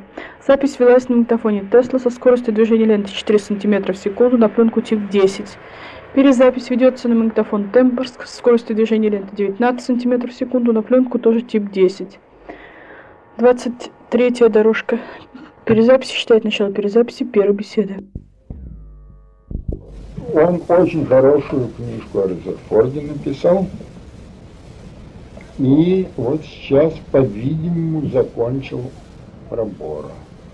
Она печаталась в науке и жизни. Вот, вот, вот. И вот после того, Александр как- Ильич Обор, я и вспомнил. А Да. вот умерла. но она еще не вышла как книжка, по-моему. То бы я ее получил. Вот. Так вот, этот Боровский коллоквий был, конечно, очень замечательный. его выгоняли как космополита. Да, да, его и выгнали по космополитической линии. Почему-то это у нас назывались, э, э, раньше говорили просто «Бей жидов, спасай Россию», а потом пошли вместе жидов космополиты почему-то. Вот. Он очень дружен тоже с другим моим таким литературным приятелем, другом. Э, Дани Граниным. Два Дани. Даня Данин и Даня Гранин. Один московский, другой ленинградский. Гранин очень хороший человек тоже. И, Это искатели и иду на грозу. да, ну это роман его. Есть еще третий какой-то колхозный, совсем паршивый роман. Романы. Вообще советским писателям следовало бы полицейски запретить писать романы. Потому что им нечем романы писать. Они пишут длинно, скучно и бездарно обыкновенно. Рассказики пусть пишут повести, на повестях могут учиться писать. Вот. Но у него есть неплохие рассказы у Гранина. И затем я очень люблю, это редкий у нас человек. Эти советские писатели болтаются по заграницам сколько хошь, ездят и вокруг Европы, и в различную Америку, и куда угодно. И, к сожалению, проехавшись качестве интуриста, значит, по загранице, пишут об этом какую-нибудь статью или повестишку, или брошюрку. И обыкновенно читать гнусно, противно. Встречаются они все с какими-то и видят какую-то противную жизнь, буржуазную, капиталистическую, и всякую такую. И вспоминают, как все у нас хорошо. Вот этого у Гранина нет. У него он, он несколько уже таких выпустил очень симпатичных брошюрок о своих заграничных поездках. И всегда он встречается с хорошими людьми. И всегда ему интересно там. И ничего он ни с чем не сравнивает. И не жалеет несчастных этих капиталистов и угнетенных ими рабо- рабов. Не замечает, чтобы одни другими были так угнетены. Ну, вернемся в Германию к Нильсу. Вы Да. кончили обор. Я, простите, Даниным вас перебил относительно Вот. Бора. Очень интересно у вас. А Боря был все-таки фигура исключительная. и Э, Бор – это действительно исключительная фигура. И Я вот- как раз по книжке Данина и знаю, по Да, журналу. по науке и жизни. Да, да. И, так сказать, создала возможность э, Данину печатать всю книжку по мере изготовления частей в науке и жизни, очень м, милый и хороший человек. Рада Никитична, дочка Хруща. Она А жена Джубей, да? да, она биолог, во-первых. Во-вторых, она очень хороший, интересный человек. Конечно, своего папашу переспорить по части Лысенко она так и не могла. У них дома бывали постоянные скандалы по этому поводу, но ничего не могла сделать. Но она науку в жизнь привела, приличный, это сейчас очень хороший журнал. Она и сейчас работает? Да, да, да, она заместитель главного редактора. Главный редактор там дурак дураком и уж холодный, довольно подонок, говорят. А она буквально за год после, ну, вначале это было легко, она была хру, хрущевая дочка, так что что это ей было легче нам с вами, скажем, поднять на ноги науку и жизнь. Ведь до нее науку и жизнь пала столь низко, что я целый ряд лет ее не выписывал. Отказался. Так как до сих пор я не выписываю эту подоночную вашу литературку. Когда-то была приличная газета, но потом стала настолько неприличной, что... Редко была и недолго. Приличный? Недолго и редко, редкими периодами была. Ну да. Вот при Смирнове она была приличной. Ну вот. А приличная она была, так сказать, с середины 50-х до самого начала 60-х годов. Да, да, это Сергей Смирнов когда был. А, я не знаю, кто там был. Ну вот который Брестская крепость. Он приличный человек, и он там люди были приличные. Да, вот. Это время какое было, что... Ну, Это время было такое, куда было кое-что прилично. ну а потом его сразу Ну. убрали. вот. Так. Ну так о Боре еще хотите чего сказать? Так о Боре я хочу сказать следующее. Часть той проблематики, а именно связанная с мутационным процессом в основном, с мутационным процессом и проблемой гена связана, э, э, связано, связаны были начавшиеся тогда у некоторых генетиков рассуждения о природе гена. Ну, тут надо сказать, что это общий интерес этой проблемы гена заключается вот в чем. Гены, наследственные факторы, несомненно, самые занятные и самые существенные элементарные жизненные явления. Это те элементарные составные части, которые образуют то, что сейчас принято называть код наследственной информации.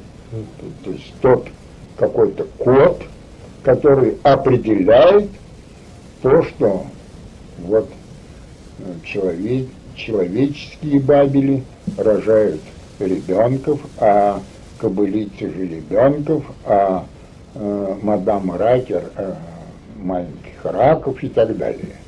А что, значит, свинья никогда не родит, значит, человека, и хотел сказать наоборот, но, к сожалению, человеки часто свиней изрядных рожают.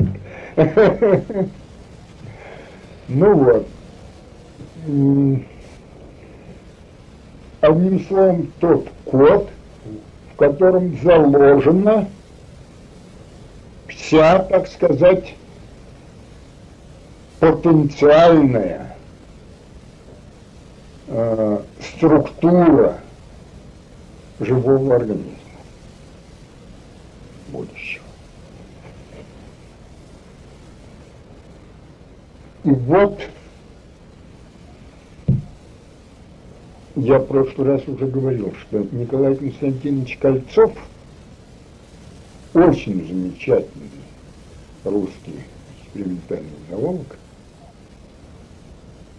еще с начала века занялся интереснейшими экспериментальными работами, теоретическими рассуждениями о кое-каких физико-химических процессах, лежащих в основе чисто клеточных жизненных явлений. Структура Понедельник, 11 августа 1975 года. Окончание седьмой беседы с Николаем Владимировичем Тимофеем Лисовским. Вот. Так вот.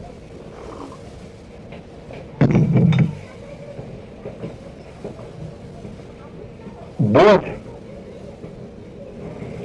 в плане своих теоретических представлений заинтересовался, так сказать, некоторыми физическими аспектами основ жизненных явлений. Под его влиянием и ряд других крупных теоретиков, физиков-теоретиков заинтересовались кое-какими биологическими проблемами. А как я говорил, Николай Константинович Кольцов, мой учитель, он еще с начала века заинтересовался рядом физико-химических проблем, связанных с клеткой, с живой клеткой. У него целая серия была экспериментальных работ выпущена на эту тему, и целый ряд теоретических представлений он разбил. В частности, с 16 года он развивал представление о гипотетическом физико-химическом строении хромосом, в которых и сидят вот эти самые гены, наследственные факторы, составляющие в самый код наследственной информации. Он Особенно замечательна была его работа 27-28 года, вышедшая и по-русски в виде доклада на одном из зоологических съездов, и по-немецки в Белорусс Центральбlatt, так сказать, ставший известным повсеместно. Physikalisch-chemische Grundlagen der Biologie. Называлась эта работа, физико-химические основы биологии. Очень интересная работа, в котором была дана теоретическая схема физико-химической структуры хромосом. В 30-е годы, в начале 30-х годов он написал очень интересное теоретическое исследование о физиологической работе генов, о том, как происходит вот первичное развитие организма под влиянием вот этого кода наследственной информации. Тоже с точки зрения, так сказать, физико-химических, в общем, представлений.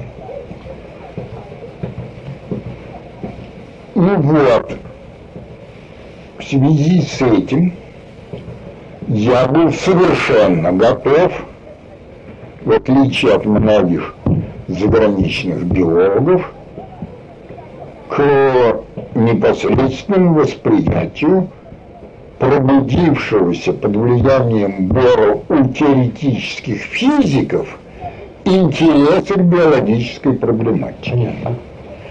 Вот на этой основе и получился у нас с Никсушкой Борн стыкники. Значит, я стал посещать, э, э, я и Мелла по разу сделали сообщение о наших представлениях о природе мутации генов вот в Боровском этом кругу в Копенгагене – принимали на участие с Белбруком э, в различных рассуждениях, связанных с боровскими представлениями о значении современных физических э, гипотез и, так сказать, общих принципов э, при обсуждении и наметке того, что происходит в живых организмах, в биологии.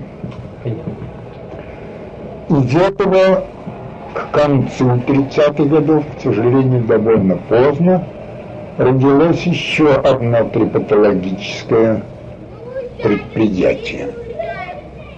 Тут нам помогли опять те же рокфеллеровцы.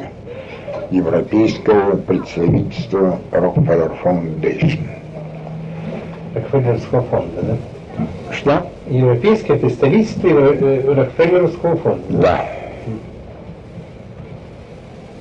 А, Значит, Боровский коллоквий был в основном, так сказать, конечно, физический коллоквий.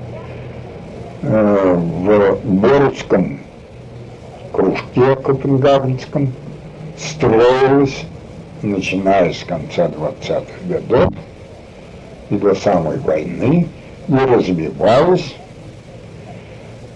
Современная теоретическая физика,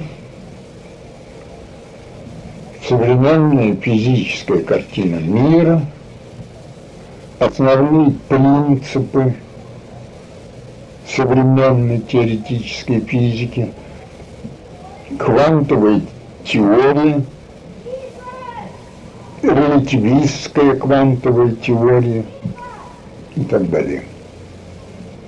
Значит, у господ физиков э, было своих дел до черта.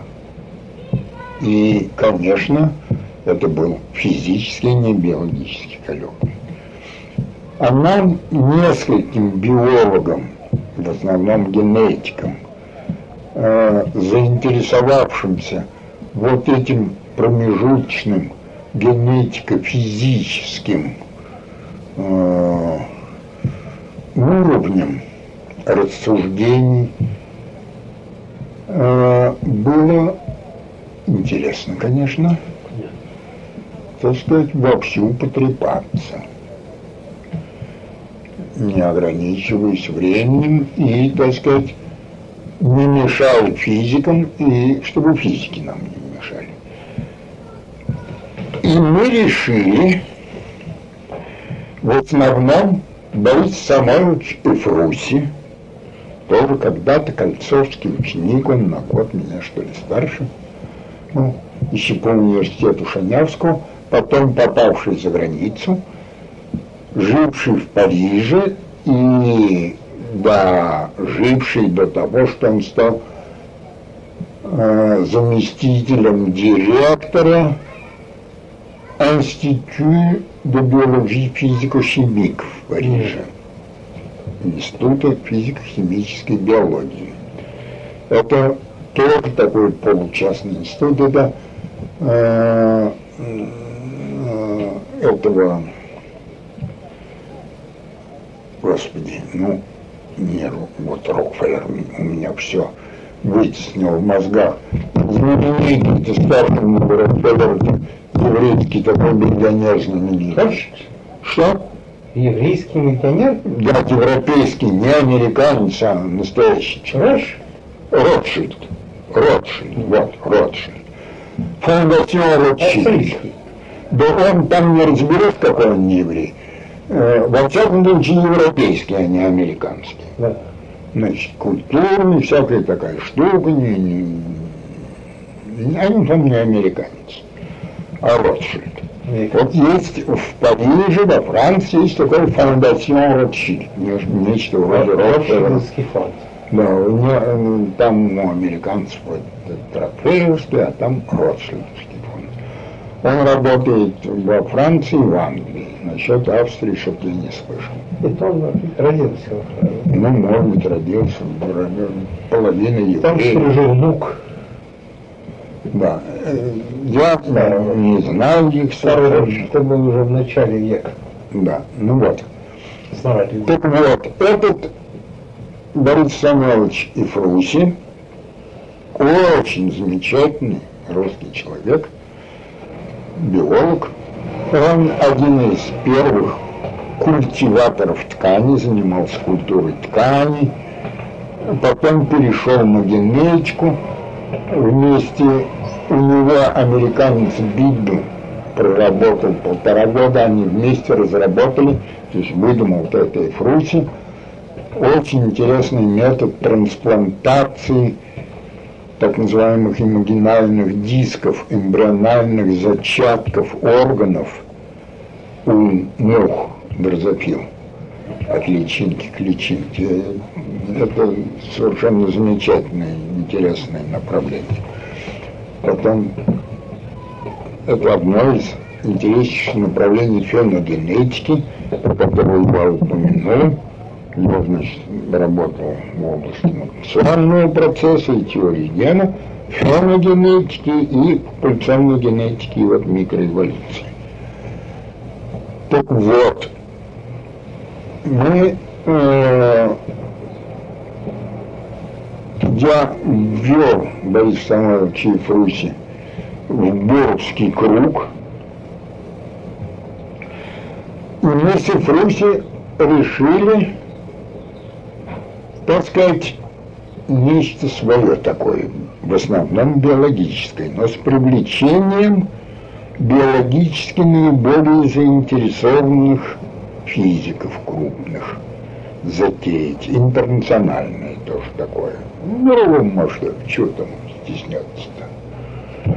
Не в уездном масштабе затевать дела. И поговорили в Париже с этими рокфеллеровскими представителями, они сказали, ну, с удовольствием.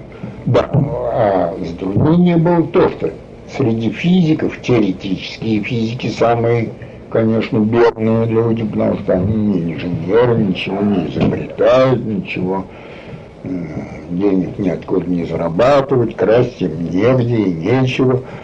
А, а мы-то, генетики-то тоже люди, в общем, нищие среди всяких других, не химики какие-нибудь свинячие, которые воняют и потом торгуют всякой химической вонью, а, а люди теоретические, так? Поэтому у нас лишних денег и все-таки люди уже взрослые, семейные, дом, жена, дети, корова, все жрать хочет. вот. Так что нам разъезжать-то все-таки вроде как бы трудновато. А идея у нас появилась такая. Так как в Европе стало все больше и больше пахнуть жареным и паленым, подготовлялась война, всякая такая штука, политикой занимались всякие великие державы.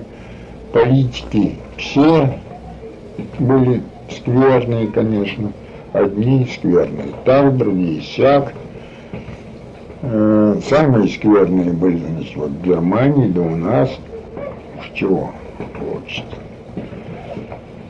А были, конечно, в Европе тихие, смирные, небольшие страны, вот тоже Дания, скандинавские страны, Бельгия, Голландия, маленькие нейтральные страны, кому завоевывать было некого, и, но вместе тем они очень не хотели быть завоеванными. Да. Но пока у них было мирно, тихо, жили как-то даже без полиции. Почти что полиция была незаметна. Регулировала движение на улице ловила жуликов, когда жулики крали что-нибудь. Вот. И явилась у нас такая идея, очень поддержанная Бором.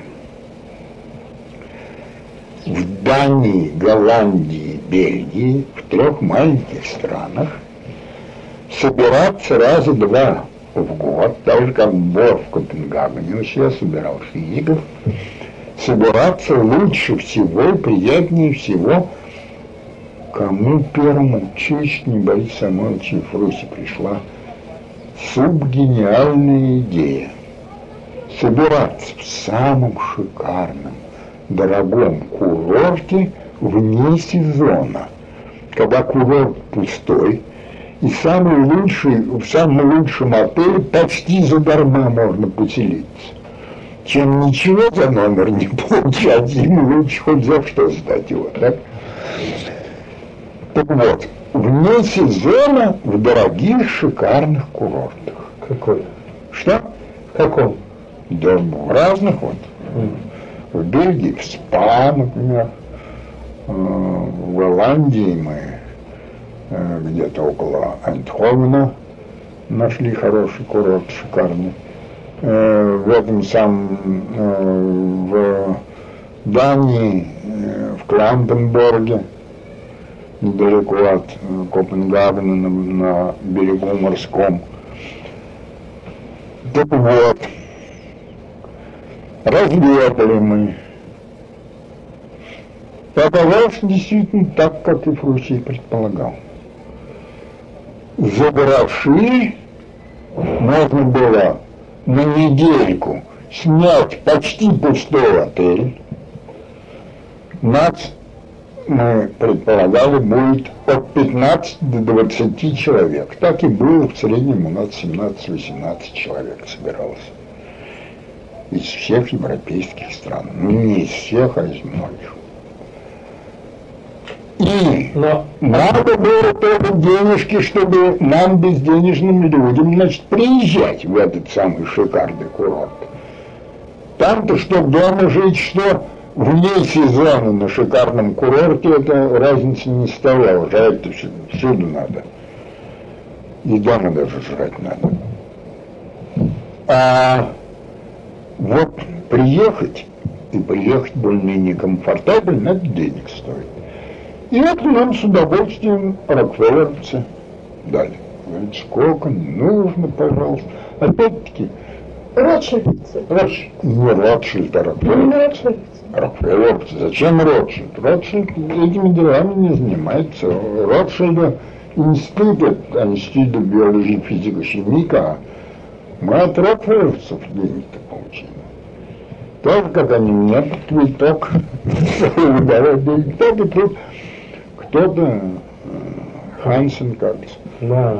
выписал квиток такой, и нам, значит, это год еще было в Германии уже валютные всякие трудности и всякое началось, а в Париже, значит, Еще типичные, можно было ездить туда-сюда, да? ну, ездить всегда можно было. С деньгами стало трудно. Из Германии выпускали 10 марок. Вот. Но, правда, в Германии можно было по всему миру билет купить. Но денег только 10 марок можно было возить. Ну вот, поэтому все это на Эфрусе, в Париже, выписывались эти деньги, а он нам всем посылал, значит, на проезд кому сколько надо. И собрались физики, физико-химики, даже один биохимик настоящий. Биохимиков ведь очень мало на свете. То, что у нас называется биохимики, это средние руки э, органические аналитики. Да, вообще никакого отношения к биохимии это не имеет. Стеймером как даже написали. То есть это да, над Стеймером. Мы с Стеймером написали, что, к сожалению, часто биофизикой называют все те случаи, когда медики и биологи работают со слишком сложной для себя аппа- аппаратурой. На самом деле биофизика – это стык элементарных биологических структур и явлений с э, физико-математической интерпретацией этих структур и явлений. А биохимия – это теоретическая физико-химия биологически активных макромолекул. А в общем и те случаи, когда, которые были давно еще хорошими немецкими химиками определены как биохимии, к сожалению, часто называют те случаи, когда скверные химики делают грязные плохие работы на мало подходящем для химии материале. Во. Так это не биохимия. Так что то, что вы услышите о наших биохимиках, это не биохимики, особенно биохимички. Это ужас. особенно на Урале, там, ко мне Уфан приходили, девицы еще, не, не кончишь университет, как дипломную работу хотят. Вы кто? Да биохимик. Ну, кто, черт его биохимик. Пигалец несчастный. Университет не кончил, биохимик. Это начинает химию знает приблизительно, а биологию вообще не знает. На кой нам мне черт нужна такая пигалица? Я и гнал все. Я их сразу спрашиваю, ну перечислите мне не классы, а типы животных. Ну, то, в школе, в учебнике получится. Простейшие там губки, кишечно-полостные, плоские черви, круглые черви э, и так далее. Вплоть до позвоночных. И вот начинается вот такой пигалица. Простейший, это почему-то все знают. Потом говорят, черви. Я тут так полгода замечал, знаете, уже лет полтора такого типа нет. Это когда-то были черви, а теперь разные типы есть. Ну, млекопитающие, я говорю, хоро хороший тип, это класс позвоночных. Еще некоторые произносили млекопитающиеся. Я в таких случаях говорил, уж, вы имеете в виду уже, уже очень любит из блюдечка молоко хватать. Уже грусть и тоска безысходная. Гнала их в шею этих самых пигалиц, конечно. Вот. Так вот, у нас были из Англии, из Англии был замечательный цитолог Дарлингтон. Как? Дарлингтон. Дарлингтон. Да, это крупный человек, он жив еще, он сейчас уже старик. Он, по-моему, на его возрасте или даже так на год постарше меня немного. Вот. Затем э, обыкновенно кто-нибудь, либо Чадвик, либо Блэкет, вот эти крупные -то атомные физики, э, старшие ученики Розерфорда. Затем Ли, такой совершенно замечательный тоже Розерфордский ученик, биофизик, настоящий биофизик. Затем э, Холден, покойник. Затем сложу из Англии. Там. Из Франции очень замечательный теоретический космический физик Пьер Оже, такой есть эффект Оже, эффект Оже. Вот. Затем Франсис Пара, теоретический физик очень крупный, сын знаменитого Жан Перран, который перреновские частицы. Франсис Перран. Франсис Перран. Да. Вот. Затем Рабкин, такой вот настоящий биохимик. Из русско-литовских евреев, конечно. Он потом драпнул значит, Канаду, и после войны в Канаде очень скоро умер от чего-то, я не знаю, я потом с ним не встречался. Очень замечательный человек и очень милый человек, ну просто душка, прелесть. Вот. Затем из Франции, э, ну, конечно, сам Борис Самойлович Ильич. Французский, русский. Из Италии Адриано Буцати Траверза, мой ученик такой. Сейчас он вот был на днях в Москве, через Москву проезжал, кажется. Фотография была, да? Да, да, да, да, да, вот это самый Адриано Буцати Траверза, если встретился в прошлую субботу, он был, что ли, по прошлую субботу. Прошлую субботу. Не в отпуск. Да, по прошлую субботу, да. Нет, ну, не в эту, не в прошлое, а в позапрошлое. Позавчера это была эта суббота еще. Так вот, э, мы с ним 34 года не виделись. И увидались теперь. Он какой-то там крупный деятель в ЮНЕСКО, всяких таких вещах. Половину жизни в Париже проводит, половину в Риме. Вот, из Италии больше никого не было. Нет, Амальди был. Замечательный теоретический физик. Как? Амальди. Амальди. Амальди. Дядя. Вот. Затем, затем из, из Швеции был Касперсон. Совершенно замечательный человек. Собственно, такой экспериментальный цитолог. Он открыл, что хромосомы являются нуклеопротеидами в середине 30-х годов. Затем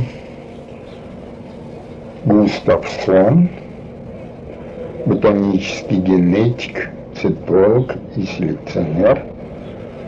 Затем из Норвегии Отто Нор или по-южно-норвежски Нор, брат среди вот вашего брат всяких гуманитариев, более известен его брат, пожалуй, один из самых знаменитых норвежских художников. Луф Мор. Э, Вот Мунк и Мор. Это два на букву М, два знаменитых норвежских художника. Прекрасные норвежские художники есть э, э, в Норвегии много хороших художников, но, пожалуй, самые такие известные за пределами Норвегии, э, ну, Крог еще вот, Пер Крог. Вот. И из Германии, значит, был такой замечательный цитолог Ванечка Бауэр, Ханс Бауэр, мой друг. Штубе Ханс, мой друг, ботаник и генетик, и селекционер. Затем Циммер, мой физик. Долбрук уже смотался в Америку. Затем, кто же еще? Кто же еще? Кто же еще? Да, был к нам такой Нобелевский лауреат, биохимик, настоящий биохимик. А не просто скверный химик, работающий грязно на неподходящем для химии материале. Вот. Вот и все, пожалуй. Ну и Да, еще из э, Англии был Асбери, ныне покойный, замечательный текстильный физик. Это физик-теоретик и специалист по длинным волокнам и мицеллам. Он, собственно, его работы в свое время, лет, значит, 40, наверное, уже теперь не больше тому назад, да, почти полвека тому назад были положены в основу большинства современных методов искусственных волокон. Что все ваша синтетика оттуда, да? Да, вот синтетика и всякая другая вредная дрянь оттуда пошла. Сейчас, слава богу, американцы больше всех перетравились и начинают помаленьку запрещать в одном штате за другом. Белье, особенно вот всякое это синтетическое, Ночки и все. чулочки и прочие, значит, подштаннички, и все это того. Запрещается теперь, потому что точно выяснится сейчас, что целый ряд болезней самых чудных и неприятных возраста, возросло резко с распространением вот этого синтетической одежды. Поэтому значит, всячески идет пропаганда за повышение площадей под лен, Лен, хлопок, хлопок, вот всякую такую штуку. и барашка все-таки тоже содержать. Да, барашки тоже. Так, э, Николай, Вот, значит, закончу про это. Так. И все это состоялось. Эти наши коллоквии мы организовали следующим образом. Так как я все свои кружки и коллоквии организовывал. На каждое собрание назначался провокатор – задачей которого было спровоцировать дискуссию. докладчик. Ну, не то, что докладчик, он лучше было, если он не докладывал ничего длинного, а формулировал какую-нибудь проблему нем- в афористическом и немножко юмористическом, так сказать, смысле и тоне, чтобы было посмешнее да позабористее, и чтобы провоцировало дискуссию на эти темы. Основное правило – никакой звериной серьезности. Памятая, что для серьезного развития серьезных наук нет ничего пагубнее звериной серьезности. Э, 40 лет Что? очень старался сформулировать. Так это всю жизнь я этой формулировкой пользовался. Я же ее и сформулировал когда-то давно. И э, нужен юмор для наук. И некая издевка над собой, над науками. Тогда все это может процветать. А если со звериной серьезностью, то, между прочим, у Бора произошел такой случай. Э, Тут как раз в Обнинске вышло две занятных книжечки «Физики шутят», и второй выпуск был «Физики продолжают шутить», кажется. Э, Там всякие со всего мира собрали это. Вышло в конце либерального периода, значит, э, запущенного Хрущевым. В начале Э, 60-х, да? Что? В начале 60-х. Да, в середке 60-х годов вышел, но затем их всех порасщелкали все-таки. И так э, они меня там в предисловии благодарят, я им там помогал собирать всякий материал, то и меня пощелкали тут изрядно за это дело. Так э, я, в частности, им сообщил эту боровскую историю.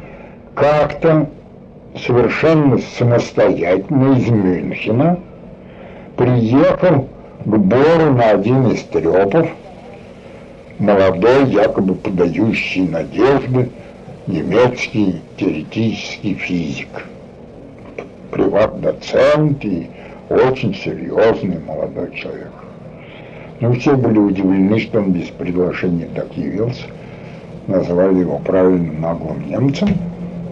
И он все-таки отсидел, значит, и пришел в полный ужас. А борские коллоквии, они веселые. Особый мастер по тихой издевке, Дирак, а Шрёдингер, например, может запустить очень злую издевку. Издевались сейчас над самим Бором. Бор тоже умел издеваться, если нужно, неплохо. Э, И вообще хохма там было полно. И вот немец после этого коллоквия подошел к Бору, когда все гуляли в парке институтском, и говорит, фер профессор, вот я, конечно, все это очень интересно, но я в совершенном ужасе, ведь совершенно же у вас несерьезный тон, Э, издевались даже над вами, хер профессор. Что же это такое? На что Бор запустил один из знаменитых своих афоризмов. Он сказал, а знаете, коллега, ведь э, как-то вы, наверное, это не, не ощущаете еще, но ведь у нас физики сейчас происходят такие замечательные, интересные и важные вещи, что остается только гагарничать. Ты жук. Вот. Ну, у нас тоже, конечно, процветал такой гагарнический дух. И очень хорошо прошло, и, к сожалению, вот мы поздно до этого додумались, все это прекратила в 1939 году война. Ведь вы не забывайте, европейская эта война в 1939 году, а не в 1941 началась. На два года раньше. Вот. И очень хорошо это срабатывало. Мы на всех этих, ну, побывали мы и на датских, и на голландских, и на бельгийских курортах. Очень приятные, шикарные, действительно. Совершенно почти пустой, значит, отель шикарный, практически в полном нашем распоряжении был. Мы делали, что хотели, и на каждого из нас приходилось по два я услужающих всяких, так сказать, которые заботились об нас. Вообще очень замечательно было. Вот. И, пожалуй, на, это, на этом на сегодня надо будет кончить. Николай Ильич, вот я не хотел перебивать. У меня, простите, три есть вопросы, в том числе, конечно, нечего оговаривать, что они дилетантские, это будет слишком серьезно. Ну, первый вопрос, значит, не вопрос, а, значит, подытоживаю, все, что вы перечислили, это вот люди, которые собирались по вашему биологическому, так сказать, профилю в основном на вот этих курортах. Да. В каком э, это сборовскими э, семинарами? Да, я забыл сказать, что Бор когда мог, принимал тоже участие. Ну и вы, конечно. Ну, конечно. И вы были организатором этого да. дела. И вы были... Я и Фруси. Вы и Фруси были организаторами да. этого дела, и это было, так сказать, параллельно Боровским семинарам. Да. А это было вроде филиала. Филиала Боровских семинаров. Да. Так сказать, немножко на развлечение, так? Да. Вот, это ясно. Второй вопрос я кончу самым серьезным, потому что второй вы можете можете ответить в нескольких фразах, может быть. Эм, вы вот в это время, 30-х годов, от, э, из о советских делах имели какое-то представление, и в частности о наступлении и, так сказать, ну, все, одним словом, я был в курсе дел много полнее и лучше, чем жившие здесь биологи. Потому что э, я неоднократно уже повторял всем своим друзьям здешним, что вы ведь здесь, кроме своих э, своей, значит, площадки на лестнице ни черта не знали, да и неоткуда вам было знать, потому что газеты были «Правда», «Известия» и «Экономическая жизнь», одно и то же, что положено, то там и писалось, а так люди шептались и не собирались больше, чем ну, втроем. Узкобиологически, в отношении наступления... Да все мы знали, ведь мы же всей мировой-то прессой располагали. Мы все советские газеты читали. Кроме того, я переписывался с многими. Ведь переписка шла частично окольными путями, там через посольство и всякие такие штуки. С 30-го года практически до 30-го года через нас в буквальном случае нас, меня с Лёлькой, проходили почти все командированные за границу естественники. От математиков, кончая биологами, географами и геологами. Потому что все тогда ездили через Берлин. Это была единственная трасса. Сперва Рига-Берлин, потом Варшава-Берлин. А потом уж из Берлина в разные другие страны. Вот, так что у нас, ну, буквально не было недели без гостей, советских гостей. Ну и в частности, в каком отношении ко всему этому... Погодите, А, вот дослушайте. Хорошо. В 30 году почти прекратилось. 31-32 года вообще научные командировки за границу прекратились практически. Вообще прекратились, абсолютно. Не было ни одной. То было ежегодно сотни, сотни были ежегодно, а стало нуль. Какой-то Вот. ущерб. Вот. А потом вот я в Сангуле работал, э, я заведовал биофизическим отделом, а химическим отделом заведовал такой довольно крупный, известный физик и химик э, Сергей Александрович Вознесенский, который 10 лет отсидел, посажен был в 41 году за то, что был командирован в конце 20-х годов в Германию на три месяца. За это он сидел. Да. 10 лет. Посажен был уже, значит, в 40 или 41 году. Вот. А истории с Николаем Ивановичем Вавиловым? Да, Господи, Вавилов, пока выезжал за границу, всегда у нас останавливался. Господи, мы с ним... Вы его зна- Да знали? Я с ним дружен был. Он ночевал мы, у меня, в моей комнате. Обыкновенно Вы не, о нем не упоминали, поэтому я и решил напомнить, э, что Я раньше упоминал о Вавилове и Филипченке, о ленинградской группе. мгм, Филипченко, в котором мы учились. Вот. Филипченко тоже э, истребили потом, нет? Нет, он помер от мини-ингита в 30 году.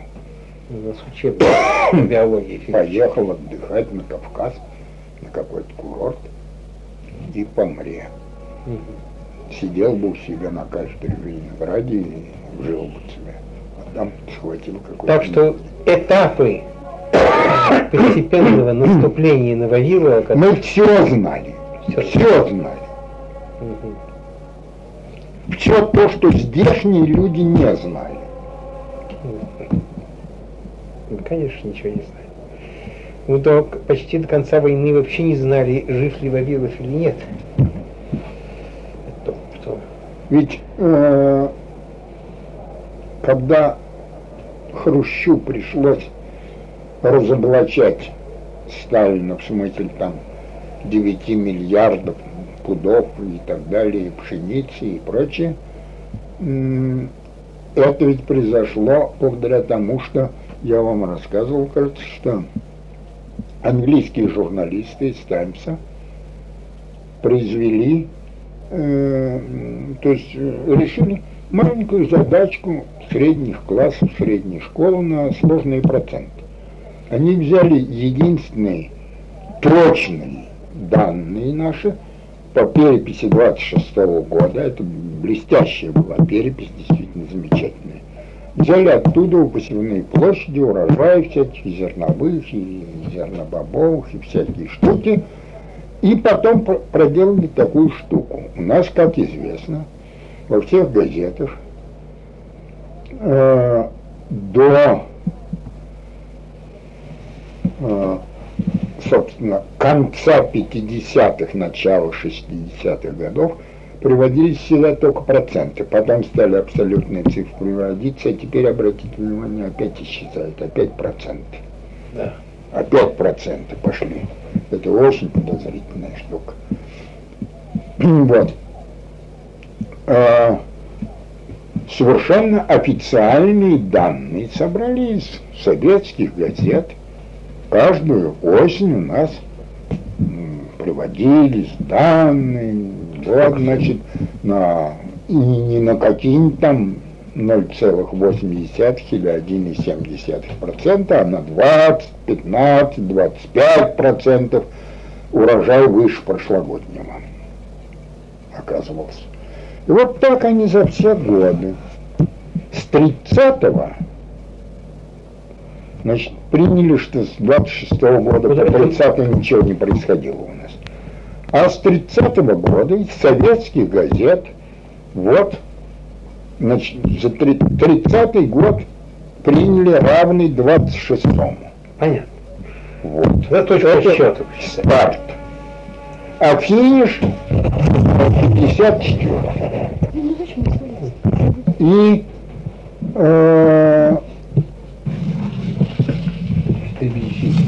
там есть. А черт с ним пусть дребезжит. Это приятное дребезжание.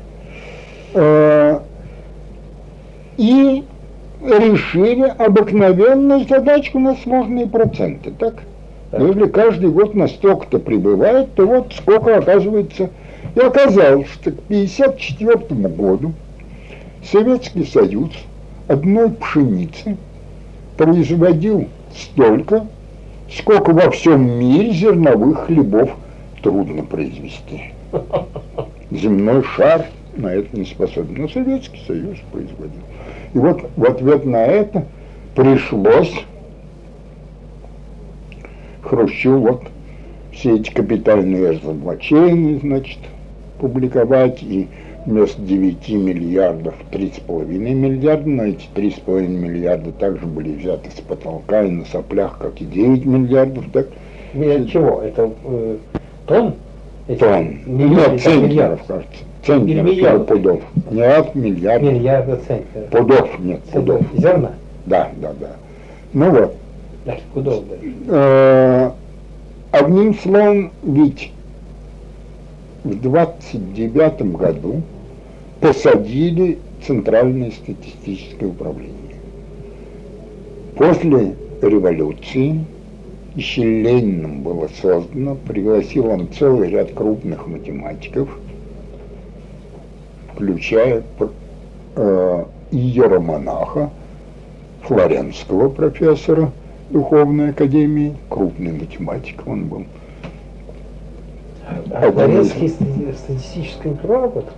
Он, он крупный математик. Ну, я знаю, но... Но он был в ВСНХ главным математиком.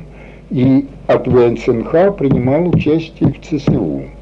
Мгм, И который где-то Михайловский. А я не знаю, Ну, кто такой был крупный статистик у нас. Ну, о, Флоренский не статистика, а математик вихревых движений, но в качестве крупного математика принимал участие. Он один из трех или четырех был крупнейших математиков вихревых движений вот в те времена. Эйнштейн был вторым, а еще какой-то француз и да, и Харди, англичанин. Вот. Ну вот. А потом, значит, Сталин посадил всех их, разогнал, и у нас практически ведь никакой статистики всерьез не было. И у нас, да, это продолжается, откровенно говоря, и до сих пор. У нас ни партии, ни правительство не знают, что у нас делается. И сколько у нас урожая или не урожая, тоже не знают. Ж техника у нас простая вообще. Совхозы и колхозы, значит, что-то врут райкомом и райисполкомом, те что-то врут обкомом и облсполкомом, те значит, И так далее. э, да, э, республиканским, значит, И да. ЦК. И так до всесоюзного идет. И все это, в общем, мнимые числа. Это очень, конечно, ужасно. И вот я хочу сказать, я вспомнил про это потому, что последнее наше свидание с Вавиловым, он последний раз за границей был в 30... В девятом году. Что? По-моему, в 39 Да ничего подобного, как в 39 году его, в 40 году его посадили. А, Он последний раз за границей был в 34 году. Вот. Уже был Гитлер в Германии, он через Германию ехал куда-то еще. И вот, я знаю, что он в Харле должен был большой доклад делать. Он у нас остановился. Накануне доклада он написал по-немецки свой доклад. Он всеми языками владел бегло и удивительно неправильно. Я ему еще пробовал что-то там выправить немножко, но это не важно было. Он всех иностранцев, безразличный министр какой-нибудь или, просто так, докторант, э, похлопал себя по плечу и говорил, Dear boy, the life is hard, but rather short. Жизнь тяжела, но коротка. Вот. Да. Вот. Я вот к чему говорю, что мы с Николаем Ивановичем Вавиловым тогда уже говорили, он вот говорил, это его была идея, собственно. Я потому и вспомнил этих английских журналистов, что это приоритет, конечно, за. Он говорил, что вот увидите, когда-нибудь через несколько лет кончится тем, что какие-нибудь, значит, достаточно умные буржуи возьмут наши газеты и вот проделают задачку на сложные проценты и покажут, что значит наше достижение. Что вся планета не может произвести того, что у нас производит. Сказать, что Николай Иванович Вавилов вот говорил, что вот помяните мое слово, когда-нибудь какие-нибудь журналистики злые и не глупые возьмут да и решат задачи на сложные проценты. У нас все каждый год значит, на столько-то процентов повышается урожай. Скоро они превысят вообще теоретически возможные для всей планеты. Значит, Николай, э, ну и Николай Иванович вам вообще все рассказывал, что тут делается насчет травли его в вире. Да тогда еще не начинался. Это он мне рассказывал, это потом, А уж потом мне уж передавали. как его постепенно вы- выживали. И... Ну, Ну, э, посадили его, кажется, в 41 году, за- прямо незадолго до войны. нет, В этой... Где-то он, да. Вот тут по данным осени 40 года. Как раз во время экспедиции. экспедиции куда-то на Карпаты, туда. Да, да, да, в Кар- Карпат. Как раз после присоединения вот самых всяких Да, и он там западных. Украины и прочего. Так что вы были с ним в контакте. Да, конечно. Ну и третий вопрос. Если вы кончили с этим, нет? Да. И третий вопрос, простите, уж совсем нахальный. Вы, я не возвращаю вас немножко к, э, более к, к началу, вернее, к сведению ваших, ва- вашего разговора.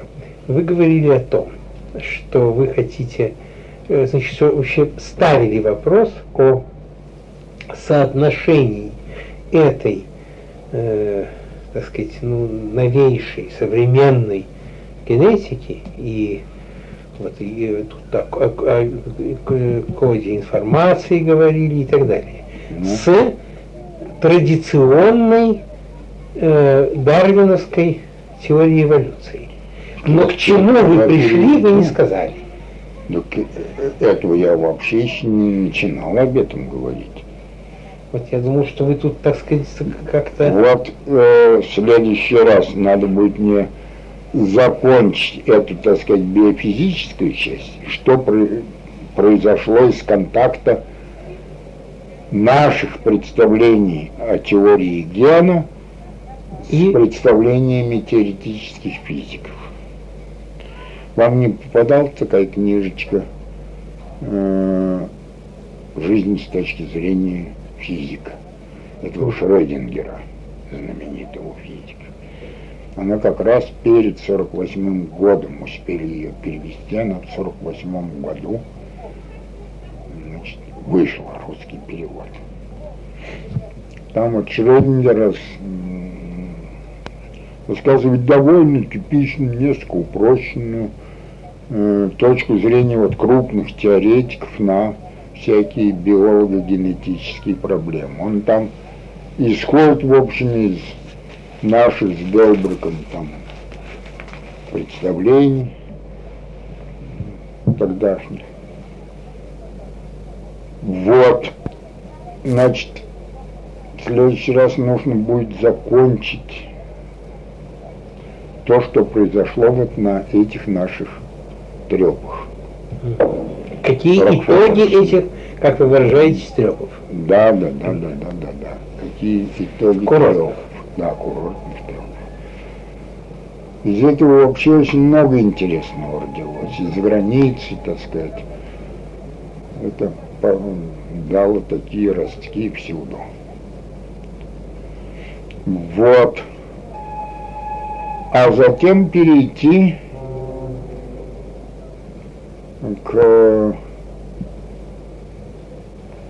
вот микроэволюции, так сказать, к синтезу генетики с классическим дарвинизмом.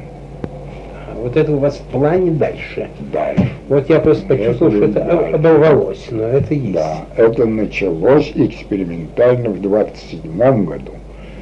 Первую экспериментальную популяционно-генетическую работу напечатали мы с Еленой Александровной в 1927 году. С тех пор пошло, пошло, пошло, пошло, пошло. Так, вот И последнее э, появилось вот в прошлом году.